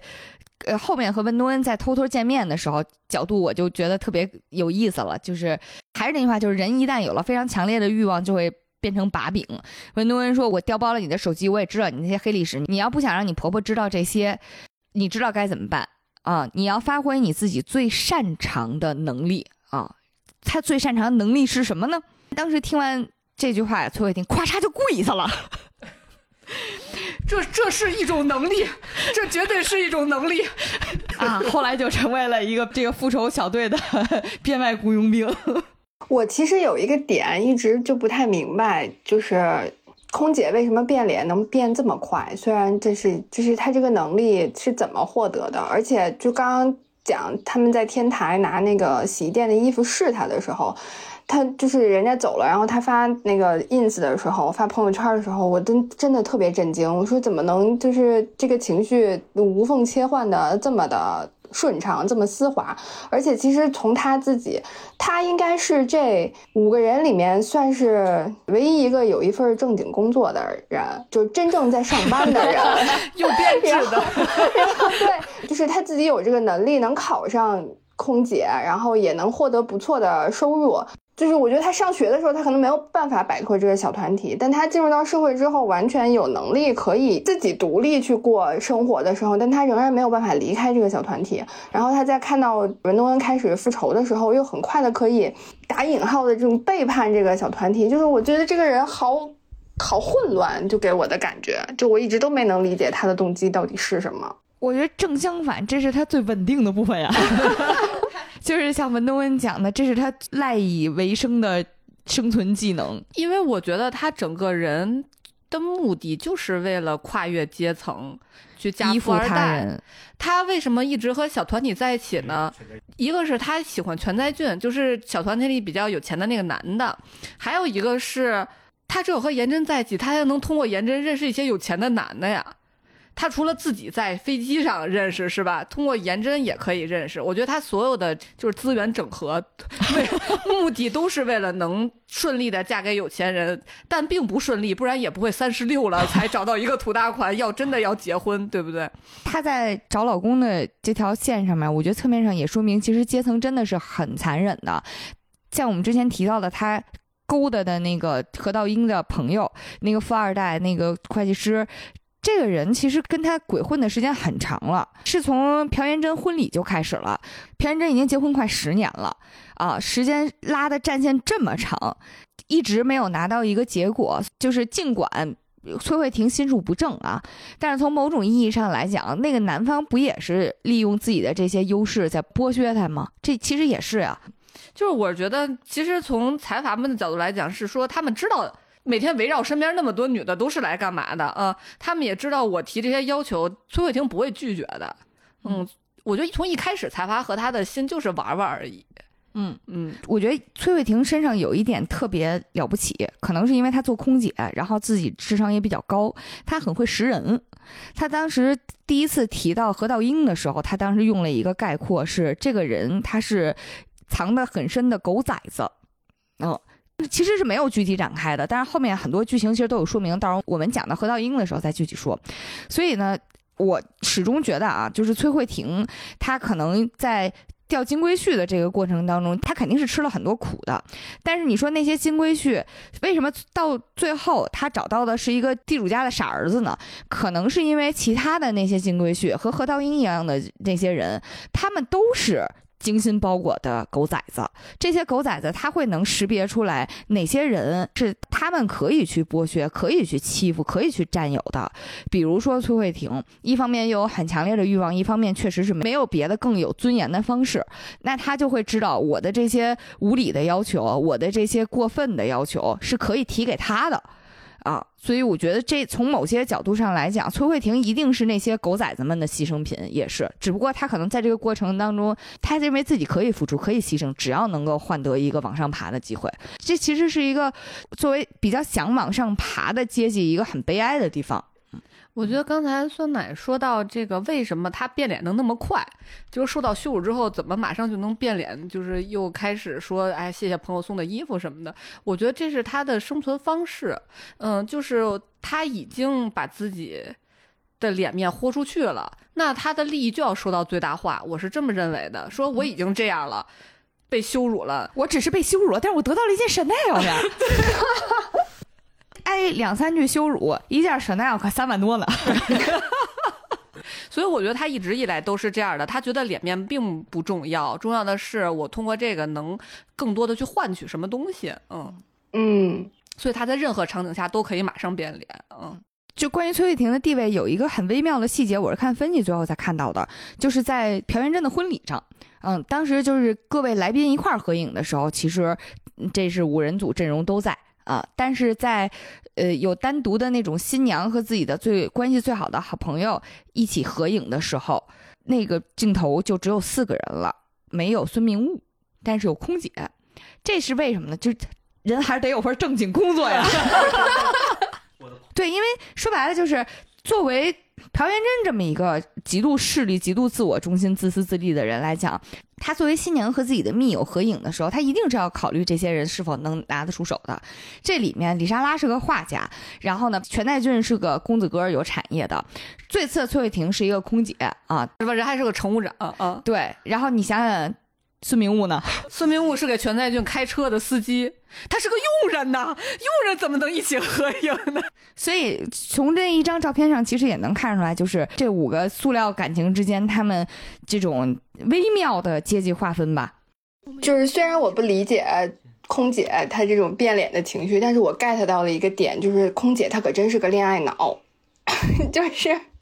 刚刚刚刚凯凯提到空姐其实跟这个小团体分不开，有其中有一个原因是她喜欢那个家里有产业开高尔夫的全在俊嘛，就是我觉得他的那个情愫应该是从上学的时候就开始了，但是到剧集很后面很后面了时候，全在俊才向他发出了邀请，说我们两个在一起吧。然后他有一次我印象特别深刻，就是。空姐去找李莎拉，然后李莎拉正满脑子想着我这个药断了呀，我可怎么办呀？然后空姐去和李莎拉去诉苦，说：“哎，你说说我每次跟全在俊在一起的时候，他为什么那么快就不行了呢？”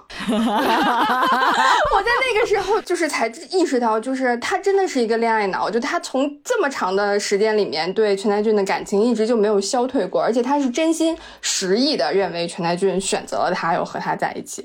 全在俊的他的那。个方式就是直接问他说：“呃，你要和我结婚要不要吗？”当我孩子的后妈是吧？对对，然后当时呃，我记得空姐特别的意外，然后她说：“你说什么？”然后全在俊说：“呃，怎么样，我的孩子也要有一个妈妈呀？”就是我觉得这个完全就是一个。对吧？就是很直白的，就是说，我就利用你，利用你一下而已。但是工具人空姐，对空姐就真情实感了。而且当时全在俊是把自己脱光了，特别邪魅狂狷的走进了他那个大浴缸里，然后躺了下来说：“你要不要当我孩子的后妈？就是你能养孩子吗？你能养一个八岁的孩子对，吗？八九岁的那个孩子吗？”但是那一幕我也特别震惊，我就没有想到，原来就是即便呃空姐已经在社会生活已经历练了这么久了，但是心里对爱情的向往还是很纯洁的。我觉得是酸奶太纯洁了，我一定要我一定要分析一下。我一定要分析一下，我觉得空姐为什么对全在俊不是爱情？首先啊，你想他当时是有一个什么样的选择？第一，他岁数大了。哎，这话听着对我自己也特别不友好。嗯，第一呢，他当时手里可用的这个对象其实并不多了，已经，而且就是就连他的朋友们其实也吐槽过他，说他年纪其实有一点点大，啊、所以他当时如果是出于对于自要把自己待价而沽的这么一个目标来讲，其实是很不利的。他面临什么样的选择？一个是地主家的傻儿子。那个家庭的问题在于什么？第一，她有把柄在文东恩手里，文东恩是她婆婆的心头宝，她婆婆特别看不上她，而且手腕很强。而且那家那傻儿子真是长得纯傻又不好，又没有什么素质，对不对？对，这那家的傻儿子条件确实，个人的外形条件确实是比较的，嗯，只能说没有好好的保养自己了。至少我们全在俊的这个衣品还可以，然后平常打扮的也人五人六的，还看起来还勉强不说稀巴的时候，还算个青年才俊吧，可以说自己开了一个高尔夫球场这种，嗯，所以如果崔慧婷把自己弄到那个家庭里来讲，可想而知，她未来面对是一 hard 模式，她相当于要一辈子给这个婆婆打工啊、得哄婆婆开心，她自己入场就已经很艰难了，所以对于她来讲，嫁到那个家庭不一定是很好的选择。全在俊的好处是什么？第一，他俩相互知根知底儿，他不用担心自己有什么黑历史，是全在俊突然知道之后马上就要抛弃他的，这一点他不用担心。你知道，所以这就是说人啊，松弛感还是很重要的。他跟全在俊在一起，他可太松弛了，他可以尽情的做那个攀龙附凤的虚虚荣的自己，然后不用伪装任何因素。这一点我觉得对于他来讲真的很重要啊而且是这么多年的舒适区了，可以说是。啊！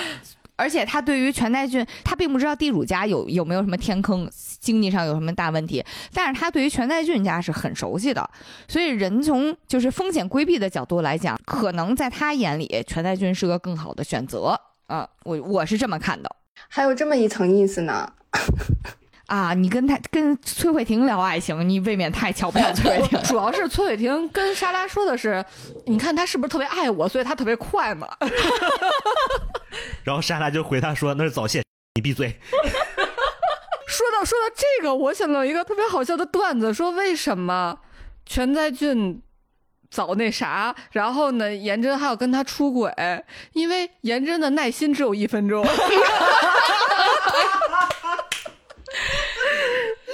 因为颜真不管跟谁聊都是，我给你一分钟啊，我的耐心极限就是一分钟。”然后全在就说：“够了，一分钟够了。Unbrave。刚才我们说的这个空姐，我觉得与其说她喜欢全代俊，不如说她垂涎全代俊。垂全代俊要是他们家突然破产的话，空姐肯定扭脸就把他踹了。是的，是的，对，因为全代俊家是个什么条件呢？就是在剧里设定的这个市明市呢，他有一家高尔夫球场，嗯啊，平时你想交往，应该也是个往来无白丁，都挺有钱的一个状态。然后呢，同时他还有一家精品店，反正目前交代在明面上的资产就是这些。那个精品店确实就是纯为了出轨弄的，因为专门起了一个名字叫“妩媚”，意思就是朴妍珍中午来试衣服的时候和我小小的睡一觉。因为这个妩媚他俩老在试衣间颠鸾倒凤的时候，客人说我要试衣服怎么办呀？说没有办法，只能说哎，我直接给你打折。”但我让那服务员我说：“没事，你等两分钟，那边就结束了。这个梗今天过不去了。我觉得关于这个全才俊吧，这个家境什么的，还有一个大胆的猜测，哎，我觉得还挺有道理的。就是他们说，在俊可能是私生子，哦，你从来也没看过他爸妈，也没有出现过。然后长大之后呢，就继承了一个高尔夫球场。就是我觉得从财阀家的角度来说，这都是边边角角的产业，就不是，我觉得都是家里发了之后随便开个高尔夫球场，对，而不是说这是我们家的顶梁柱产业，一个高尔夫球场能赚啥钱？你说是吧？而且最后，你想全在俊的结局是被何道英弄死了。如果他真是一个大财阀的儿子，何道英怎么能随便把儿子弄死了呢？然后还有就是说，虽然他家里条件应该挺好的，而且你从刚开始看，你觉得他可能和颜真还比较门当户对啊。但是颜真为什么还就是完全没有考虑过他，然后嫁给了何道英？我觉得还是可能是他在家族并没有什么地位，就是这种感觉。哎，我看了之后觉得，哎，这个分析的还挺有道理的。嗯，嗯。另一点特别体现编剧功力的啊，就是虽然没有特别明确的说谁家有钱谁家更有钱，但是呢，从他们相互之间的对话是能感觉出来的。比如说像我们上一集说的，男主周汝正是在首尔有一个医院啊，所以他呢应该是非常有钱的那种。对，就是五人组一听说他是医院家的儿子，都对他高看一眼，就觉得他竟然有这么说，东恩竟然找到这么大有的靠山，嗯。这个设定虽然土啊，但是在剧作上面也算是稍微弥补了一点。嗯，还有一点呢，就是男主呃周汝正跟全代俊其实中间有一些对话，然后而且他在跟全代俊对话的时候，其实是特别直接的，嗯，直接到让满嘴西巴的 全代俊说：“不愧是有钱人家的孩子，真不懂礼貌。而且你们记不记得有一场戏，就是在雨夜里面，全代俊找那个文东恩对线，然后那个时候文东恩已经非常害怕了。就文东恩在车里边就是一直就坐着不敢出来，全代俊在那外面就是就喊着东西说你你过来呀你。然后这个时候周汝正开车出现就要撞全代俊，” 周汝正主要是特别冷静的，哎，撞着了，哎，再撞一下。周汝正就下来就说谁家好人大雨天站路中间不看点车呢？你看我马上就要撞着你了。你再不走，我还撞。对但那个时候其实全全代俊也不知道周汝正他当时的地位和和他的那个家庭背背景，其实应该是从车上看出来的。但是当时呃，就是评论区里有人说啊，就是周汝正开那个车其实是没有全代俊开那个车贵的。按理来说，如果他开一个没有全比全代俊车贵的一个车的话，全代俊应该不把他放在眼里。但为什么当时全代俊对他敬畏三分呢？说那个车的牌子非常牛逼，那个牌子是属于你得是有权势的人才能开的车的牌子，有点类似于像我们的红旗，所以他当时敬畏了三分，哪怕我那么有钱，但我也得就畏惧一点有权的人。我觉得确实是那个全在俊也是一个疯起来不管不顾的人。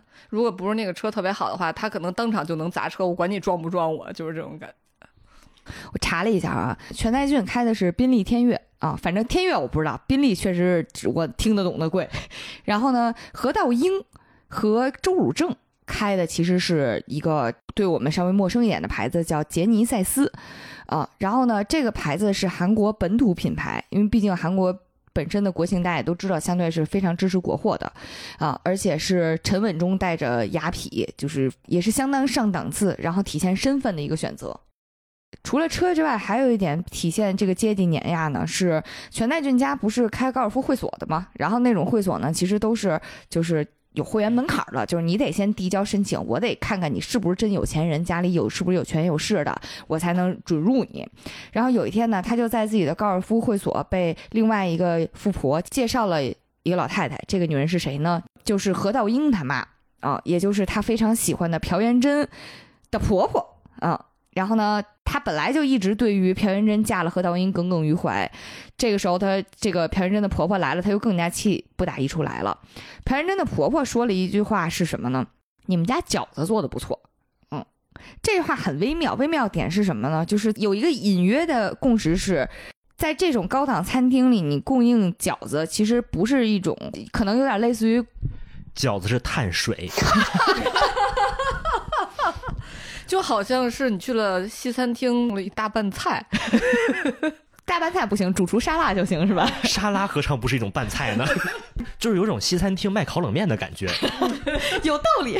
然后紧跟着钱在进虽然明面上哎打还是打了打招呼的，但是紧跟着他就跟底下人交代说，以后餐厅不许卖饺子了，就是证明他其实作为一个富人阶层当中的底层。被碾压了之后，他也很不爽，嗯，所以就是通过这些微妙的细节，其实隐隐揭揭示了，编剧真的很有比例的去揭示了韩国这种阶层划分。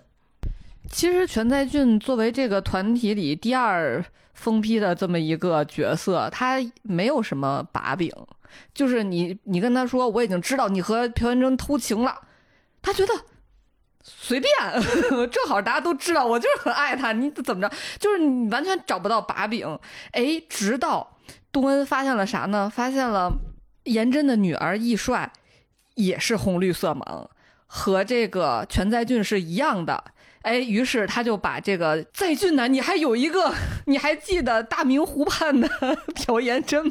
他和你有个女儿，我觉得他的疯批在对他女儿上也是另一种展现，就是过于执着了。他自从知道他有了女儿之后，他就是 我想到了另一个段子是说，他不仅是一个色盲，还是一个法盲，就是。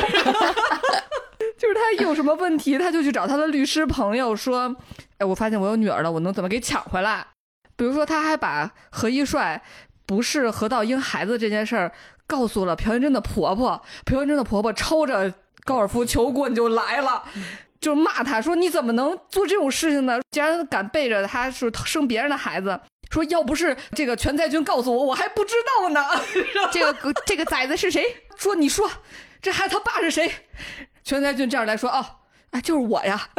然后我觉得他已经就疯到了一定程度了啊。因为我之前看到过一个讨论，就是因为最后的结结局，全在俊是被弄死了嘛啊。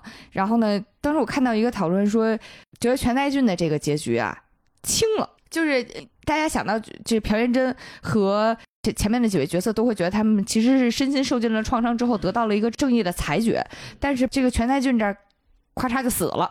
当然，我们也不是说死这事儿不重要啊，但是好像他缺少一些来自心灵的惩罚和制裁，就是最多最多就是他他女儿不在了，他他女儿他拿不到。但是你说这制裁有多严重吗？好像也没有特别严重。但是你说对他还能有什么制裁呢？对这对于这么一个魂不吝，啥也不要，不要脸也，然后他也不要什么社会地位，就好像没有什么能制住他的方式。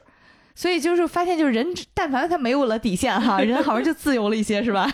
但我觉得他那么想抢那个何一帅，我觉得他主要的一个原因啊，他就是想在何道英脑袋上拉屎。他就是享受这个，就是恶心他上一阶层的人的这种感觉。当朴元贞在结婚的时候，他的那个表情就写着一种说：“你怎么跟这么个人结婚呢？就是我多好的一人呢，你怎么就就非得就跟这么一个男的，就是在一块儿呢？”我觉得他就是享受这种，就是把何桃英就恶心人的这种感觉。我觉得他可能从打心眼里也没有说我就那么想要一个孩子，因为他这种人，我觉得他想要孩子还有很多方式的。但是他就是这种就是让别人婚内出轨，然后怀上他的种，他就觉得这个是一个。他特别有成就感的事儿，我觉得会不会是因为全在俊还挺爱朴妍珍的，所以当知道朴妍珍生了他的孩子的时候，通过就是爱他的妈妈嘛，所以也很爱他的这个孩子嘛。而且当他，我觉得当他对他女儿的爱的高潮是知道了他女儿也是个红绿色盲，对。我就觉得他可能就是小时候的那些痛苦的记忆，然后被带入了之后，他就觉得，哎呀，我的女儿好可怜啊！他知道何一帅是他女儿之后的第一次见面，就是在一个马路上。两个人分别站在马路两边，然后这时候变绿灯了，他就看见对面的何一帅一直在看着那个绿灯，但就不过马路。他突然就反应过来，说：“哦，我女儿看不出来红色还是绿色。”他一下就冲了过去，抱住他的女儿。哎，他，我觉得那一刻他可把自己给感动坏了。我觉得全在俊不喜欢，就是不爱演真。我比较附议这个，就就或者说，我觉得他们这这群垃圾人之间无所谓爱不爱。啊，嗯，因为其实到结尾的时候，特别是他跟何道英，就是有一个很明显的，就是一个对比。因为何道英其实他给了很多次机会给颜真，他没有就一下子就放弃掉颜真。但是全在俊在判断了一下颜真的情况的时候，因为他就最后颜真被爆料嘛，说他那个校园霸凌，然后甚至还出了人命。然后他在出了人命的这个事情被爆料之后，全在俊就又去找到了他的那个律师朋友，然后了解完之后。后，他特别冷静啊，特别冷漠的说了一句话，他说：“那就要放弃掉母亲了。”然后转手他就把这件事情告诉了何道英的妈妈，就是颜真的婆婆，他就再也没有管过颜真了。他所有脑子里想的其实就是他要怎么把他自己的女儿带走。我觉得那一刻他是。特别快速的、特别冷静的就下了那个决定，就是他跟这个人之间完全没有过感情一样。嗯，特别是跟何道英对比起来，他三番两次的给颜真机会，当然那个也有诟病啊，有点拖拖拉拉的。虽然他们鬼混了很久啊，然后又是从小一起长大的朋友，但是他们之间的感情其实没有他们想象中以为的那么深，可能也未见得比何道英跟颜真之间的感情要深一些。嗯。确实是，我觉得他们三个人的塑料友情，我第一次特别明显的感觉到是是在东恩管那个莎拉给了他扔了一个包，管他要钱之后啊，对，然后呢，莎拉、颜真和全才俊三个人见了个面，那三个人真是聊的，前门楼的胯骨轴子各聊各的，就是还能聊特热闹，对。莎拉坐在沙发上就说：“他跟你们谁要钱了？他们还联系谁了？孙明悟到底去哪儿了？说他为什么要跟我要那么，他跟我要那么多钱？然后呢，颜真就坐在沙发上说：‘咱我当时都对他干嘛了？你说他为什么要去找我的女儿？你说他他到底想干什么？’然后全才俊在一边，他就说：‘哎。’这个易帅在哪个小学来着？上几年级了？哎，我这叔叔我都没送过他东西，我给我给他送个书包吧。然后仨人还聊特热闹，然后我当时就深深的感觉到，你们仨真的是永远为他们的塑料友谊热泪盈眶，是吧？全在俊还有一情节，我觉得挺好笑的，就是因为他自从知道何一帅是他女儿之后，他就每天处心积虑琢磨怎么把女儿带回自己身边嘛，然后顺便还把自己家装修了，活活装修出来一个儿童房来。然后他装修的时候还各种从海外空运过来什么玩具呀什么的，工人往他们家送的时候呀，就说：“哎，你对你女儿真不错。”然后一低头呢，看见哎，怎么还有条狗啊？啊，然后就。多嘴说了一句，说：“哎，现在年轻人啊，好像这个一般不给小孩再养狗了，因为容易过敏。”说的是不养长毛狗了啊。嗯。然后其实一般来讲啊，听到这话，以大家对于全代俊的认知，总觉得我特别怕他把那个狗送走或弄死了。对，总感觉他当场就应该把狗顺窗户扔出去了。结果没想到下一幕，全代俊就因专心致志在给给狗剃毛了。这个后来就成为了一个情节，大家觉得全代俊心里还有一点。就是怎么讲呢？人性或者是爱意吧。但是我那天看到一个分析，就是说呢，全代俊这个角色其实设置的在五人组里面相对来讲比较讨好，有观众缘儿。第一呢，他帅，虽然他满满嘴稀巴吧，但是呢，他确实帅。好像据说没对。莎拉说过西吧，所以这有个 CP，他俩 疯批的 CP。说对莎拉说过最重的一句话就是：“哎，你这有点烦了啊。”呃，然后还有一点呢，就是他对于女儿和狗都有很深的感情。嗯啊，主要是他管他狗叫儿子呀，那是他儿子呀，儿女双全了呀，凑成了一个好字，是吧？然后呢，还有一点就是，其实他在这个剧情里面肩负了笑点的作用，就是他有很多很多的喜剧桥段，比如说他中间和何道英干架的时候。啊，然后打到激情处，发现根本打不过何道英，然后他还就是虚空挣扎，跟律师说：“你别拉我。”律师也特耿直，说：“我没拉你。”嗯，就是他有的时候就是就事论事这一点还是非常能理清很多线索的。有一段的剧情是因为孙明悟当时失踪了。就他们都去他家看了之后，确实发现这个人就已经没了，就是不是说就是临时的那个就跑哪个地儿躲一会儿，就确实这人失踪了。当时那个空姐就非常想报警，但是李莎拉一直不让，因为李莎拉说你要报警容易把我那个吸毒这事儿给牵出来。但是因为东恩让他报警，然后他就还是选择了报警，因为那个时候东恩已经把他发展成自己这边的下线了。嗯，所以最后空姐还是报了警。这时候他们四个人聚在一起的时候，李莎拉就薅着那个空姐的头发说：“你为什么要报警？你看你一报警的话，万一把我吸毒这事儿扯出来怎么办？”这个时候，全员就在旁边说：“这吸毒这事儿啊，确实是你不对。”突然这么讲理了，特别让人特别不适应。而且包括后来，当空姐被李莎拉攻击完之后，彻底失声了啊，躺在病床上咿咿呀呀的，啥也说不出来。哎，就愣能凭借他那个啥也听不出来的声调。全在俊给他当翻译，每一句翻译都很准确，大家都说这这个这个塑料友谊确实是有点真本事的。非常的熟悉相互之间啊，所以就是导致全代俊后来居然有了一些人气。但在这儿，我们还是要强调一下啊，就是，嗯，全代俊在这部剧里面，他是一个隐藏的很深的坏人，他就是猥亵文多恩这事儿大家都知道。然后呢，第一个被霸凌致死的这个尹素汐，也是被他强奸之后怀上了孩子，但是只不过那个线索因为藏得很深，所以大家不是很清楚。所以从这个角度上来讲，全代俊做出的恶行并不比朴元珍要差多少啊。两个人真的是卧龙凤雏，他我觉得他在于这种心理上，这种恶心人这种程度做的还是令人觉得非常闹心的。因为文东恩在有一段回忆的时候，是当时下着雨，他在雨里面奔跑，想要找地儿避雨吧。因为你知道，女生这身上衣被打湿了之后，就会比较的尴尬。对，非常尴尬。当时全台俊就用那种特别猥琐的眼神就盯着文东恩的胸部看，我觉得这点非常令人恶心。对他也是一铁血狗崽子，只能说，但是最后全在俊这个不做人啊，也连累了他自己。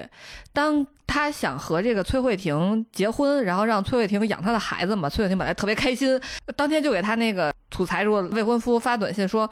哎呀，我配不上你，说咱们以后再也不要联系了，就直接给人甩了。干活有多干净呢？发完短信就把人号拉黑了，对，真不给自己留后路啊！之后，哎，他就一心想这个，就等于觉得自己就嫁入豪门了。万万没想到被这个沙拉发疯给捅了，捅了之后他没死，虽然是捅的脖子，但是呢，他失声了，他基本上就恢复不了，就后半辈子就说不了话了。宝娟，我的嗓子怎么成这样了？他可能还不如这个呢，他连宝娟都说不出来。对，全在俊当场就无情的抛弃了他，就说。哦，那这样吧，就就分手了，就和他。当时崔慧婷特别生气，然后一直在啊，就这样要骂他。然后全在俊还说：“哎，医生说你不能这样用嗓子。”挺体全全在俊美德之一，体贴。然后全在俊就走了，把他抛弃了，说你的东西到时候你我给你收拾一下，你就来取。然后这时候文东恩私下就找到崔慧婷说。他这样对你，你就不想报复他一下吗？然后给了他一个眼药水儿，就是滴了之后说他这你说不了话了，但是他滴了这个之后，他就再看不见这个世界了。文东文活干的是真细啊，就是当时不仅给了那个眼药水儿，然后还给了他注射器，就是能够让他把药水调包进去啊。然后，因为对于全在俊来讲，他的色盲加青光眼其实是长时间需要滴眼药水的，就是对于他来讲是一个非常必要的东西啊。所以文东恩这手真的是下得很黑，就是某种意义上来讲，去文东恩算是教唆犯罪。虽然他只是提供了工具，也没有特别明确说你必须把这个药水给换进去。后来呢，就是崔慧婷还是就决定要实施这个把全在俊弄瞎了的这个计划，他就找上门去了。他说我就要收拾东西，然后他在收的时候呢，全在俊那天对他非常的不屑，就好像原先还把他当成一个人似的。当然，自从他失了声之后，他在全在俊的眼里就沦落成了像孙明悟那样的那一类人吧，就是就不对他不屑一顾，然后对他非常的，我觉得都不是冷冷血无情，是非常轻蔑。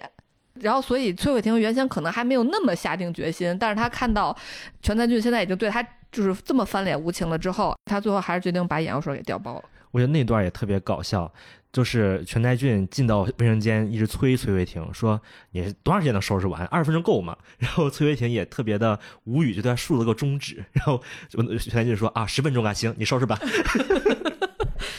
还说虽然你。这个声音没恢恢复多少，但是你手语进步了呀。然后之后呢，就在这个有一天啊，瓢泼大雨，这个全才俊开着车出去，他就感觉自己的眼睛就不太舒服了，他就滴了他这个眼药水，哎，没想到就彻底的就瞎了。他在瞎了看不清的时候，迎面就开了一辆这个泥头泥头车呀。泥头车是什么？就工地开的那种特特大的那个。因不是因为我儿子管那叫水泥罐罐车，所以我没有想。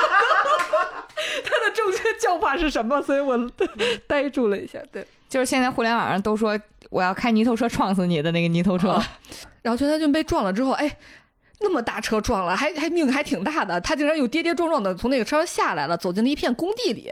然后呢，他又上了这个建筑的楼顶，但好像是说应该是他被后来被人带上去了啊。就在他在楼顶乱闯乱撞的时候，突然有一双手把他推下了楼。楼下是这个水泥池，哎，于是这个全在俊就是掉在这个水泥池里就淹死了。我还看到一个分析是说，说他掉在那里，他不会被发现吗？但是他们说那种水泥池很深，而且那个是直接浇灌到建筑里的，对地基里的，所以呢，这个楼塌了。他都出不来。后来我们知道，这个推他的人这是谁呢？就是何道英。我觉得也只有这种建筑公司的总裁，才能下手这么准，这么毫无踪迹的杀人于无形之中。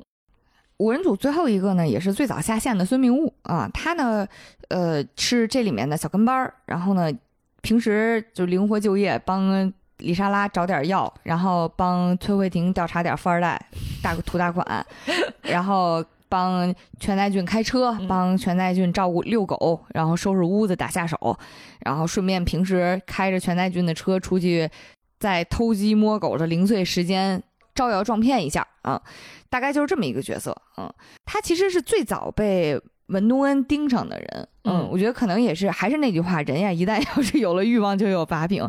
文东恩觉得他很好拿捏，因为他知道全在俊一定也不拿他当人的。然后像他这样一个愚蠢。然后呢，同时又特别又不讲规矩的人，一定也是很容易被煽动的，也很短视。他甚至没像崔慧婷一样念好好念书。对，所以文东恩第一个先找到了他，然后呢，许向他许诺的是，呃，我能让你翻身，就是你从此不用再像现在这样被全在俊呼来喝去了。这其实就。还得再说回来，这五个人之间的关系，因为就是阶级划分太分明了。全内俊给他的备注和名字就是狗崽子，啊，就是真的确实没没拿他当人。但是孙明悟给他的那个 备注是，也都不是什么好词儿了，确实是，啊，所以当时文东恩去策反他的时候呢，也是随便忽悠了几句，反正就把他拽过来了啊。从拿到了很多的信息，比如说李莎拉那些嗑药的那个东西的交易记录、交易时间。但是没想到呢，孙明悟也是，我觉得他可能也是一部分算是算到了，然后一部分也是，呃，被孙明悟给反咬了。孙明悟就是拿着他后来知道的朴元贞曾经杀过人的这个证据，反手去全员勒索了一波。对，我觉得这也是挺猛的，是他是真不怕互相一串供发现是他有问题啊，他全员勒索了一波，主要他那时候打算跑路了。孙明悟最早下线，就是因为他直接在勒索朴元贞的时候踢到了硬骨头啊！朴元贞听了两三句，就给了他一分钟时间，听了一分钟。对，朴元贞听了一分钟，直接拿一瓶酒把他给干倒了。我觉得当时，呃，文东恩策反孙明悟的时候也特别搞笑。孙明悟还问他说：“你不就是想复仇吗？但你复仇为什么就是没饶上我？就是为什么就没饶上我？” 然后文东恩说：“说。”别人啥都有，你啥都没有，我咋复仇啊？孙明悟当时差点就急眼了。孙明悟说：“这骂人当面骂，这也挺厉害的。”我觉得这五个人里，孙明悟其实让我觉得最没有可取之处的，因为比如说在高中的时候有一个场景，我真的觉得我都想弄死他，我都不是多，我都想弄死他。就是他在这个小团体里作为一个帮凶，他有点太尽职尽责了，就是太主动了，就是太。这是有个 KPI 吧？就是今天必须得 你卷什么呀？就比如说，当那个颜真一直烫这个东恩的时候，东恩不就会叫出来吗？然后孙明悟上去就会亲住他的嘴，我就实在太恶心了。我一直以为这只是他的极限，就是他可能会在他们烫他的时候拉住他，直到我又看到说这这几个女生特别好玩的说掐住这个人三十秒，这个人就会窒息，就让孙明悟去掐东恩。然后结果呢？掐了东恩三十秒之后，东恩当时非常的痛苦，已经就喘不过来气了嘛。但是确实没晕过去。他们就说：“哎，你看这是假的。”然后他们这时候又说：“哎，你知道吗？如果就是猛击前胸的话，然后孙明悟就就开始打这个东恩。我觉得这是这个人简直是太坏了，就是他从骨子里，我觉得连狗崽子他都不配，就是这种感觉啊。所以我当时觉得死的好，就应该你先死。孙明悟所处的位置也很微妙，因为这剩下的四个人呢，有啥脏活烂活都让他干，所以他呢可能相对也挺了解剩下其他人的。啊，他的这个剧里面的另外一个还挺给大家带来乐趣的东西，就是看他们几个人相互之间的手机备注啊，比如他给崔慧婷的备注是崔慧奶，然后他给全在俊的备注是屌在俊。啊，李莎拉的备注大概就是李莎毒，嗯，他非常善于抓住人物的特点，并用很短的 字给他们形容出来。朴元贞的那个备注大概是朴表真，大概是这样，表里表气的那个表，嗯，然后呢，另一个很精髓的点是，他给何道英的备注啊是打了个错字儿没改，就是就是特带有那种特别明确的，就顺手就对我不重要的人顺顺手一标错就错了的浪荡感。而且他的很多细节呀，都真的都不浪费。这部戏里面，他最开始要给崔慧婷看他 iPad 里面藏的东西的时候，因为他在开车嘛，所以他让崔慧婷输密码。他那会儿啊，还真是满脸猥琐，有淫笑的跟崔慧婷说：“哎呀，我的密码是六九六九六九。”哎呀。就是特别猥琐的，说完之后还咯咯乐，就看等着看崔慧婷的反应嘛。崔慧婷很嫌弃，那会儿本来其实是就是起到一个塑造人物的作用，但是没想到呢，在他被人弄死了之后啊，他的这个 iPad 还真是流落到了崔慧婷的手里，就是因为崔慧婷之之前被他猥琐的 告知过这个密码，所以崔慧婷在他的 iPad 里发现了朴元珍犯罪的证据，而且他当时跟崔慧婷表白的时候说，就只有你知道我的这个密码。这么恶心的秘密，谁想知道？不是，怪不得崔慧婷听到手机扔了。今天最后一个人物也是人气非常非常旺的何道英，霸道总裁啊！我也得鼓掌。神经。何道英这个角色呢，她是女二朴妍珍捞上的金龟婿，同时呢，她也是在平建筑的董事长。我必须得说，在平建筑的广告做的特别好看。你在哪儿看的呀？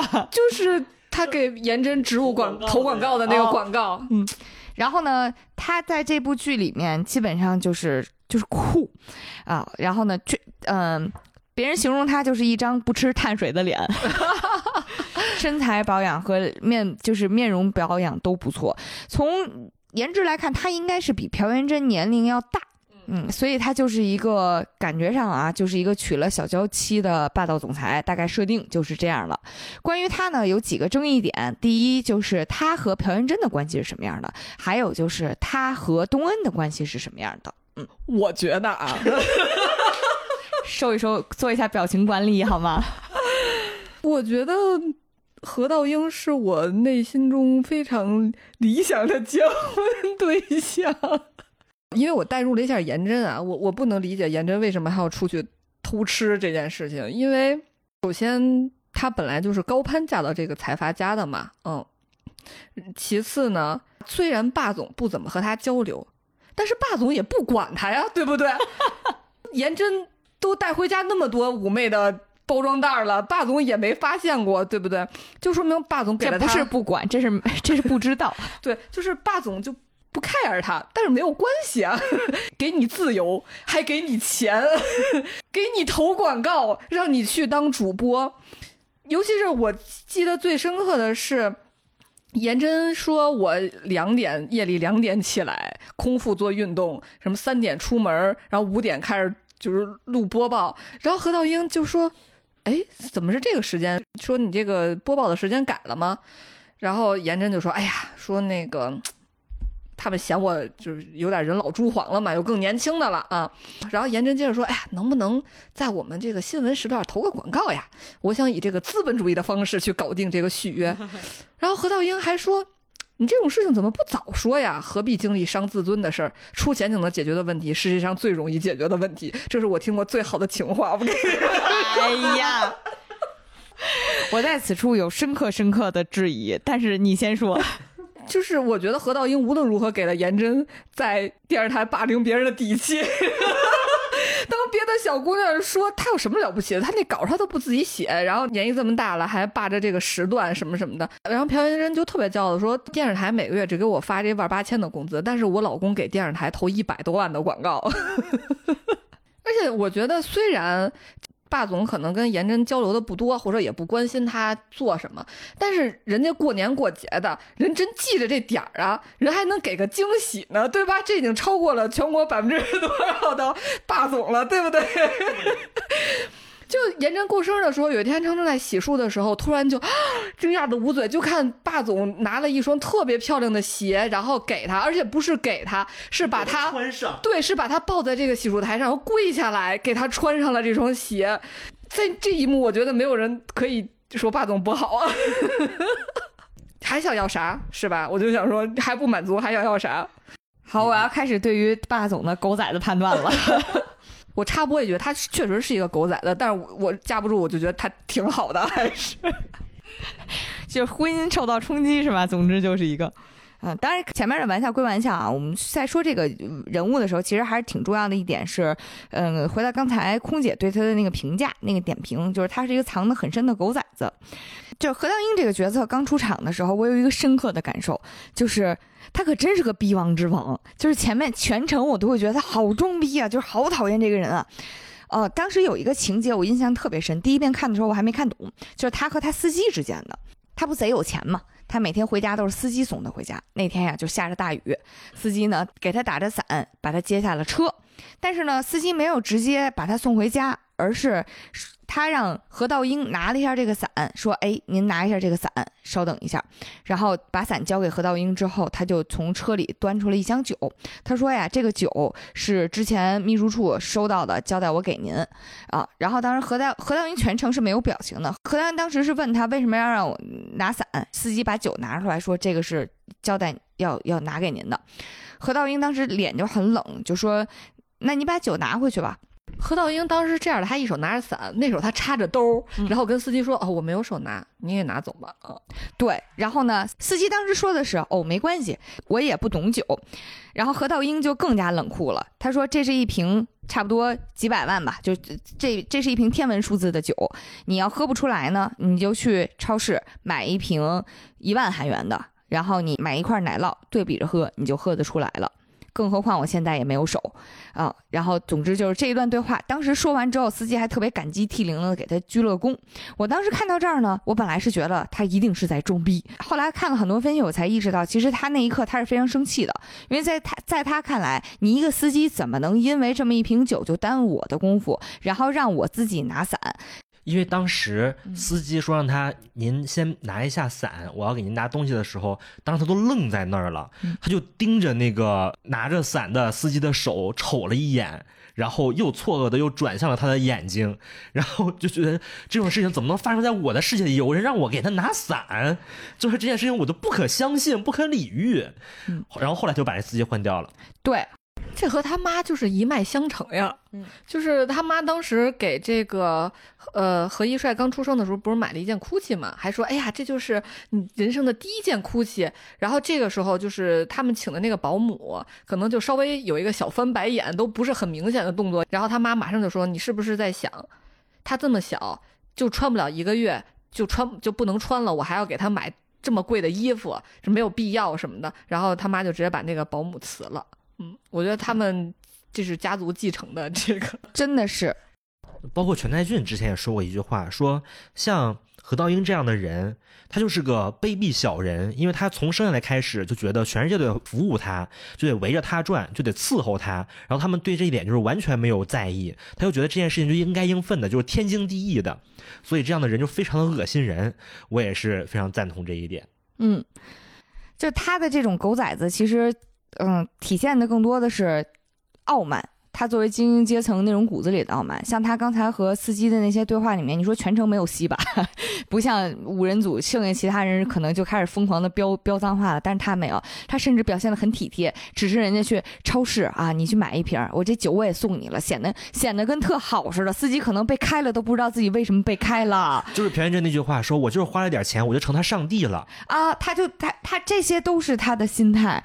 还有就是他。和文东恩在开始下棋的时候，后来有一次他和文东恩在便利店聊天文东恩就是买了两个饭团然后有一个就是推到了那那个何道英面前，说你也吃一个吧。然后何道英说的是我不吃碳水，对，就是上层人民这 这种对于食材的挑剔，就是也就体现在各个方方面面，嗯。然后他当时就是为了打探朴元珍的事情，和空姐吃过一顿饭。他当时呢是给空姐带了个礼物，带的是带的是个果篮，一个爱马仕果篮。这件事情其实很微妙。第一点是他是哪儿来的崔慧婷的联系方式？他是见面之后跟崔慧婷先说，我你的联系方式是我从景泰，这个景泰是谁？其实就是我们之前我们刚才说了，崔慧婷一直被调了那么多年都没有成功结婚的那个他自己的朋友。你相当于从这个关系来看，相当于是之前玩弄过崔慧婷的人，然后他就这么自然而然的对崔慧婷说：“我是从一个玩弄你的人手里拿到了你的联系方式，很不礼貌啊。”然后呢，紧跟着又当崔慧婷表示说就是送了个这么贵重的礼物的时候，他说的是：“这就是个果篮罢了。”这句话真的挺傲慢的，就是我觉得你送礼物特贵重，我说这算个屁呀，就是这个感觉。你你就是这意思不就是你还有没有点起子了？你见没见过世面吗？但是对崔慧婷来说，她很喜欢这个果篮儿。对，这事儿就看完全看对象。对于崔慧婷来讲，就很高兴。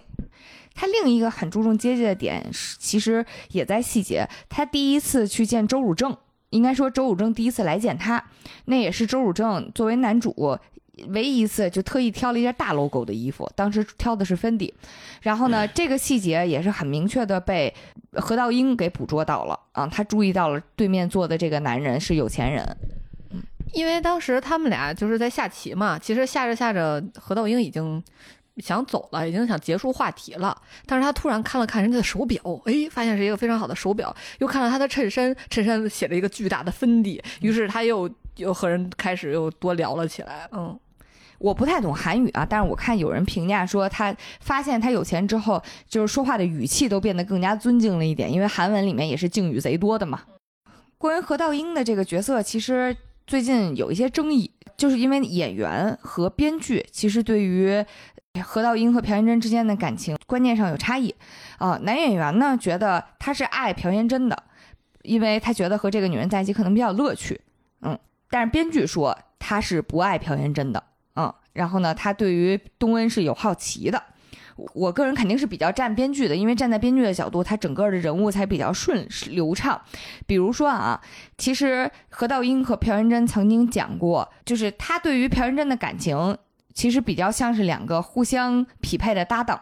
嗯，这一点其实在他们第一次对话的时候就能看出来。当时朴元贞问他说：“哎，你当时相亲应该就遇上挺多女孩的，你当时为什么挑我？”何道英的第一句名名言：“你穿最少，但是穿的都是 GUCCI。”你为什么一定要用这个嗓子？你是被人捅嗓子了吗？气泡音吗？不会气泡音就不要强行上来。当时何道英讲的就是你穿的最少，而且你全身都是哭泣。这句话其实如果你你取决于这个夫妻之间要的是什么啊？比如说朴元贞听完很高兴，嗯，但是其实何道英表达的第一表达的纯纯是自己的偏好啊，他要一个心爱宝贝，然后他要一个。用钱可以解决的人，因为全身都是特别明显名牌呢，相对来讲可能对于对于物欲是比较重的，这就是一个好控制的方面。就是当时特别火的那个电影《失恋三十三天》里面，就是王庆演那个人是白手起家，然后自己是一个企业的老总，然后但是他也找了一个非常贪慕虚荣的一个女孩。当时白百合就特别纳闷儿，因为他觉得王王庆这个人演的这个人还行，说为啥找了一个。这样的女孩儿，然后王国庆跟他说说，这样我们的关系是最稳定的，因为我知道他要钱，我有钱，我们的输入和输出能一直维持下去。说如果他给要别的，如果我要给不了呢，对吧？但是钱我能一直给，所以我们的关系就很稳定，也不用花很多心思去维持。嗯，我觉得是有这种感觉。对，完全是一样的逻辑。所以何道英说完这句话，虽然这句话表表达另一层含义，就是就是美貌且虚荣。啊，然后就是我对你也没有更多的情感期待，但是朴元珍听完特高兴，啊，朴元珍就觉得一方面你承认了我的美貌，我我穿的少，我身材好，另一方面呢，我选名牌有眼光，他俩确实是一拍即合的，而且紧后面呢，嗯，朴元珍和何道英之间，像我们刚才提到的，因为空姐和自己那个前男友曾经说过朴元珍的事儿，所以何道英后来又去找朴元珍去讲，你管好你的朋友，我不希望我们家事成为谈资的时候，朴元珍其实说的话是。你放心，我不会让这件事情再烦你。这个对话不是夫妻之间的对话呀，这个对话是你老板和你之间的对话呀。这项目现在出漏子了，你给我解决一下，没问题。你操，你不用担心，是这个，是这个感觉。但是他俩很和谐呀，咱俩在一起十二年来非常和谐，就是这个关系，对不对？对他稳定的上下级关系非常好。而且我一直觉得朴元贞是个影后啊，就是人家给捧一双鞋，他就马上表现出啊。老公，我好开心呐、给大家形容一下，这个配套的动作，一定得是双手捧脸，并且星星眼、嗯啊，就是他整个人在面对朋友的时候，他是外八字的太妹脚，但是呢，他在面对老公的时候就是。小娇妻，而且我他不仅是神态娇，他所有的动作、声音、语气都娇。就一上来就搂人家，欧巴，就这样的感觉。嗯就每个动作都是精心设计过的。哎呀，真是何道英是送了那个朴元贞鞋嘛，然后两个人就开始有一点调情，就是晚上想颠鸾倒凤一下。嗯然后这时候何道英在刷牙，然后颜真就说：“我都已经这样了，是吧？我都这么邀请你了，你怎么还这么淡定的刷牙呢？”然后何道英刷着刷着说：“所以我刷的很快呀。”我就喜欢很喜欢这种斯文败类的样子，嗯，包括呢和他，但是这这个斯文败类后来在他俩感情破裂的时候也会非常的伤人，因为。那个时候，何道英已经通过文东恩和自己的渠道知道了很多朴元真的黑料了，所以呢，他对于朴元真的态度非常的爱答不理。朴元真也非常生气，所以就会直接找何道英对峙，说：“我给你发了那么多信息，你为什么不回？”我回了，回了沉默。在说这句话的时候，何道英还全程没有看他，是一边吃东西一边专心的看手机。我的天哪，就是这么一个冷漠的男人。其实，如果不看男演员的表演，只看台词的话，其实还是挺能感觉出来，原来编剧想给他设计的他和朴元真之间的感情。因为毕竟对于他来讲，朴元真是他自己资产的增增值项啊，然后朴元真自己也是这么认为的，所以他俩之前那种稳稳定的平衡很能维持的很好。但是呢，在朴元真出现了自己的这个霸凌的新闻，并且拒绝悔改的时候，对于何道英来讲，他就要评估的是这件事情对他资产的影响。所以他跟朴元真后来在聊任何问题的时候，都说的是影响股价，或者是影响影响我以我为中心的各种利益啊。所以这一点我觉得是很能体现他俩真正的感情基础的。我当时本来想给何道英有一个小辩白的一点是，他最后付了那个医院就是尹素汐十八年来这个冷冻费，我觉得他可能还行。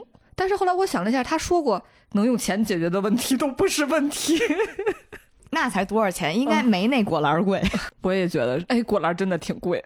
另外，有些人觉得何道英爱颜真是因为当文东恩真正找他摊牌，然后讲了给他看了自己的伤口，然后明确表达了我希望你离开朴元真，因为你是他的荣耀，我想你成为他的废墟。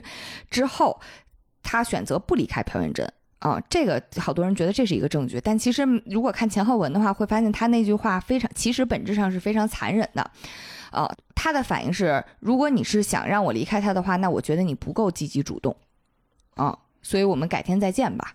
因为我有看分析说，嗯、他俩其实一直是在一个棋局当中，嗯嗯、就像他们俩都在想对方的下一步、下一下步。就比如说，文东恩不是给这个何何道英看了他收集颜真的那些证据嘛？不是他以为何道英至少得主动找他吧？然后没想到何道英等了很多天才联系他。我觉得何道英就是那种，就是我不能被你牵着走，我不能被你猜中，你让我找你我就找你啊，所以你让我离开他我就离开他呀。嗯，我觉得就有点像他们对围棋的表述。呃，当何道英问文东恩为什么喜欢围棋的时候，文东恩说：“我喜欢这种在黑暗中极限拉扯的感觉，而且他觉得下棋是在沉默中表露欲望，在沉默中诱惑和被诱惑。”咦，嗯，我觉得多恩特别会形容这个围棋，他每次说围棋的台词儿，男一和男二都对他两眼放光，觉得这个女孩儿成功的吸引了我的注意。理儿是这个理儿啊，但是我现在想到他们文东恩向他表露自己的需求是，我全身都是疤，你也看到了，我希望你离开他的时候，他的第一反应，虽然他曾经说了痛不痛，呃。然后呢？但是他还是表达了我不会离开他，啊，然后甚至他还问了一个问题，就是你不复仇才会获得更大的利益吧？啊，不应该，所以你这不应该复仇啊，这是属于他自己价值观体系内的判断。他会觉得你的日子一定会过得更有钱、更快乐，但是他完全不懂，他也没有意识到受害人是需要正义的，受害人是需要尊严的啊，他他不能理解这一点，这可能就是属于那种一辈子都衣食无忧的人，没有受过伤害和和虐待的人才才会产生的想法，甚至他也没有任何的共情心，他才会看到一个人就是。反正如果我是文东恩的话，我如果对于一个我曾经有过好感的人，露了我一身的伤疤，然后他跟我说的话是：“我觉得你不够主动，你不报仇才能获得更多利益。”我会觉得你是 吗？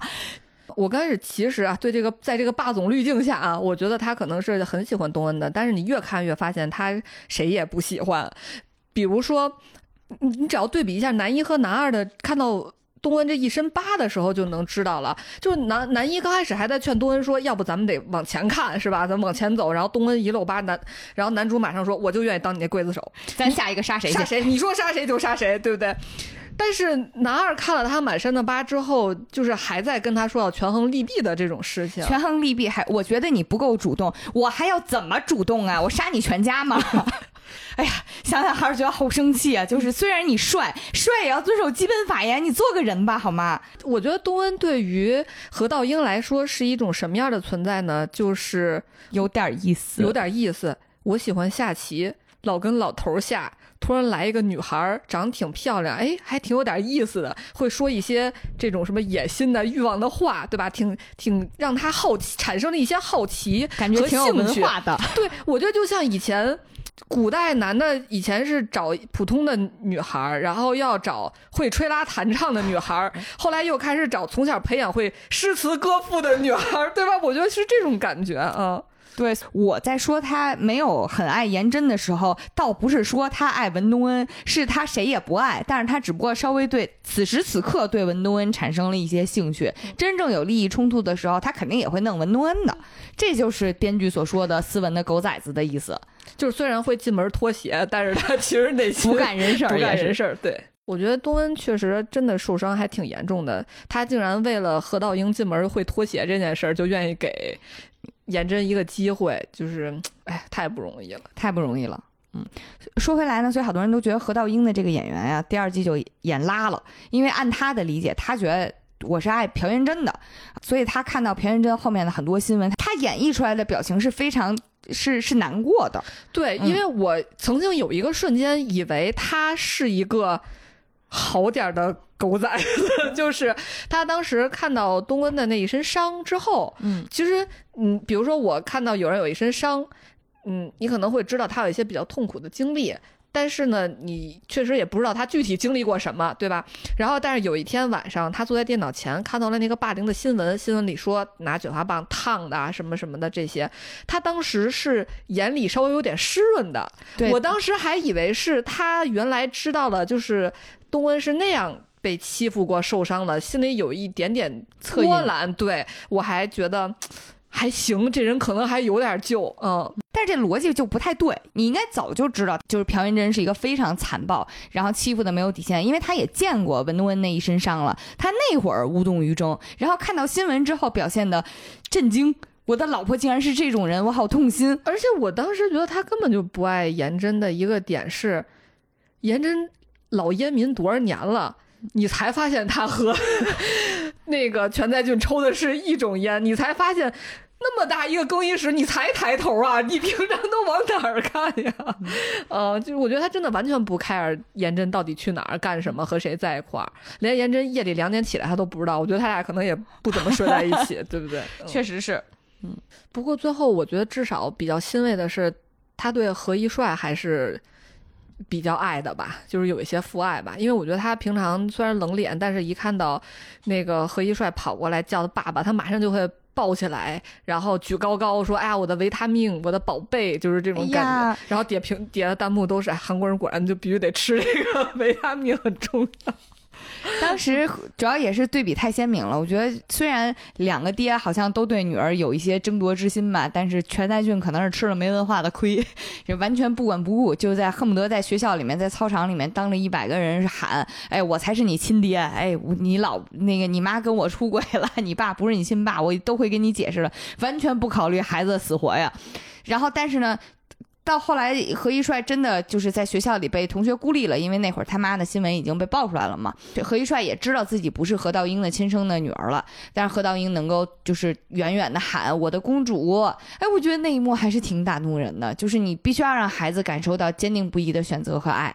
嗯，虽然说全在俊也挺 坚坚定不移的，但是全在俊架不住傻呀。对于这个这个女儿不是他亲生的这件事儿和。嗯，朴元珍不是有一次终于爆发的一个争吵吗？就是当朴元珍质疑他说说你为什么那个不努力的维护我们的婚姻，这个时候何道英当时真的是秒杀他，只说了一句话。他说：“你的外遇对象去我女儿的学校闹，声称自己是亲生父亲，所以我很生气。他也不吃朴元珍的 PUA，对，然后当朴元朴元珍当刚火力输出完，指责他完了之后，他一句话，朴元珍愣当场愣住，再也没说出话来。说到何一帅，我们说一点轻松的，就比较好笑的是，因为就是韩国是有这个年龄限制嘛，看剧看电影。”所以这个剧是十九禁，就是十九岁以上才可以看。所以易帅宝宝不知道自己演了什么，易帅宝宝只知道他有爸爸、有妈妈、有叔叔阿姨，然后有文多恩老师。其中最吓人的是谁呢？是文东恩老师。易帅宝宝一直觉得说，感觉文东恩老师有点吓人，觉得他很可怕，因为别人对他都是。叫他宝宝呀，抱他呀，是笑脸什么的，只有老师一脸阴沉的每天跟他说话，所以 他可能一直觉得东恩是这个剧最大的反派。嗯，那最后说说何道英的结局吧。啊，在全在俊的故事当中，最后他是被人推进水泥地了嘛？啊。这个伸手推的这个人飘出了一截儿领带，在下一幕当中呢，观众就可以看到这个领带其实是正挂在高高兴兴接着女儿去英国的何道英的身上啊，所以就是最后这个斯文的狗崽子也是让自己亲手沾上了血，嗯，然后也因为朴元贞宁死不屈啊，真的是不见了棺材都不掉泪的这么一个个性，最终还是被扭送了公安机关啊，非常大快人心的一个结局。他等于身上其实是两条人命，第一个是尹素汐，第二个是孙明悟，啊，本来其实是一个非常恶贯满盈的状况了啊。哦，我觉得颜真最惨的，他是文东恩告诉他说你是被冤枉的，他余生都会会一直在想我为什么是被冤枉的，我不应该在这里，到底我发生了什么？但他永远都不可能搞明白了。而且那个那个结尾特别妙的就是，东恩他小的时候在决定复仇的时候，他把。颜真变成了他的梦想，然后他每天都会想念颜真，每天就是颜真在他脑海里挥之不去。然后在颜真入狱之后，颜真就会永远每天想着东恩，方向奔赴了，这份爱。对，即便即便他可能之前他就东恩如果不复仇不出现的话，他对这个人可能印象全无，就是他根本不记得他自己对东恩做了一些什么事情。但是在这余生。他就会一直想念东恩，我觉得就是编剧太妙了，就是他的这个回扣就是扣的特别的紧。嗯，你你如果再拍一个番外的话，会不会就是颜真每天都在念叨东恩呐？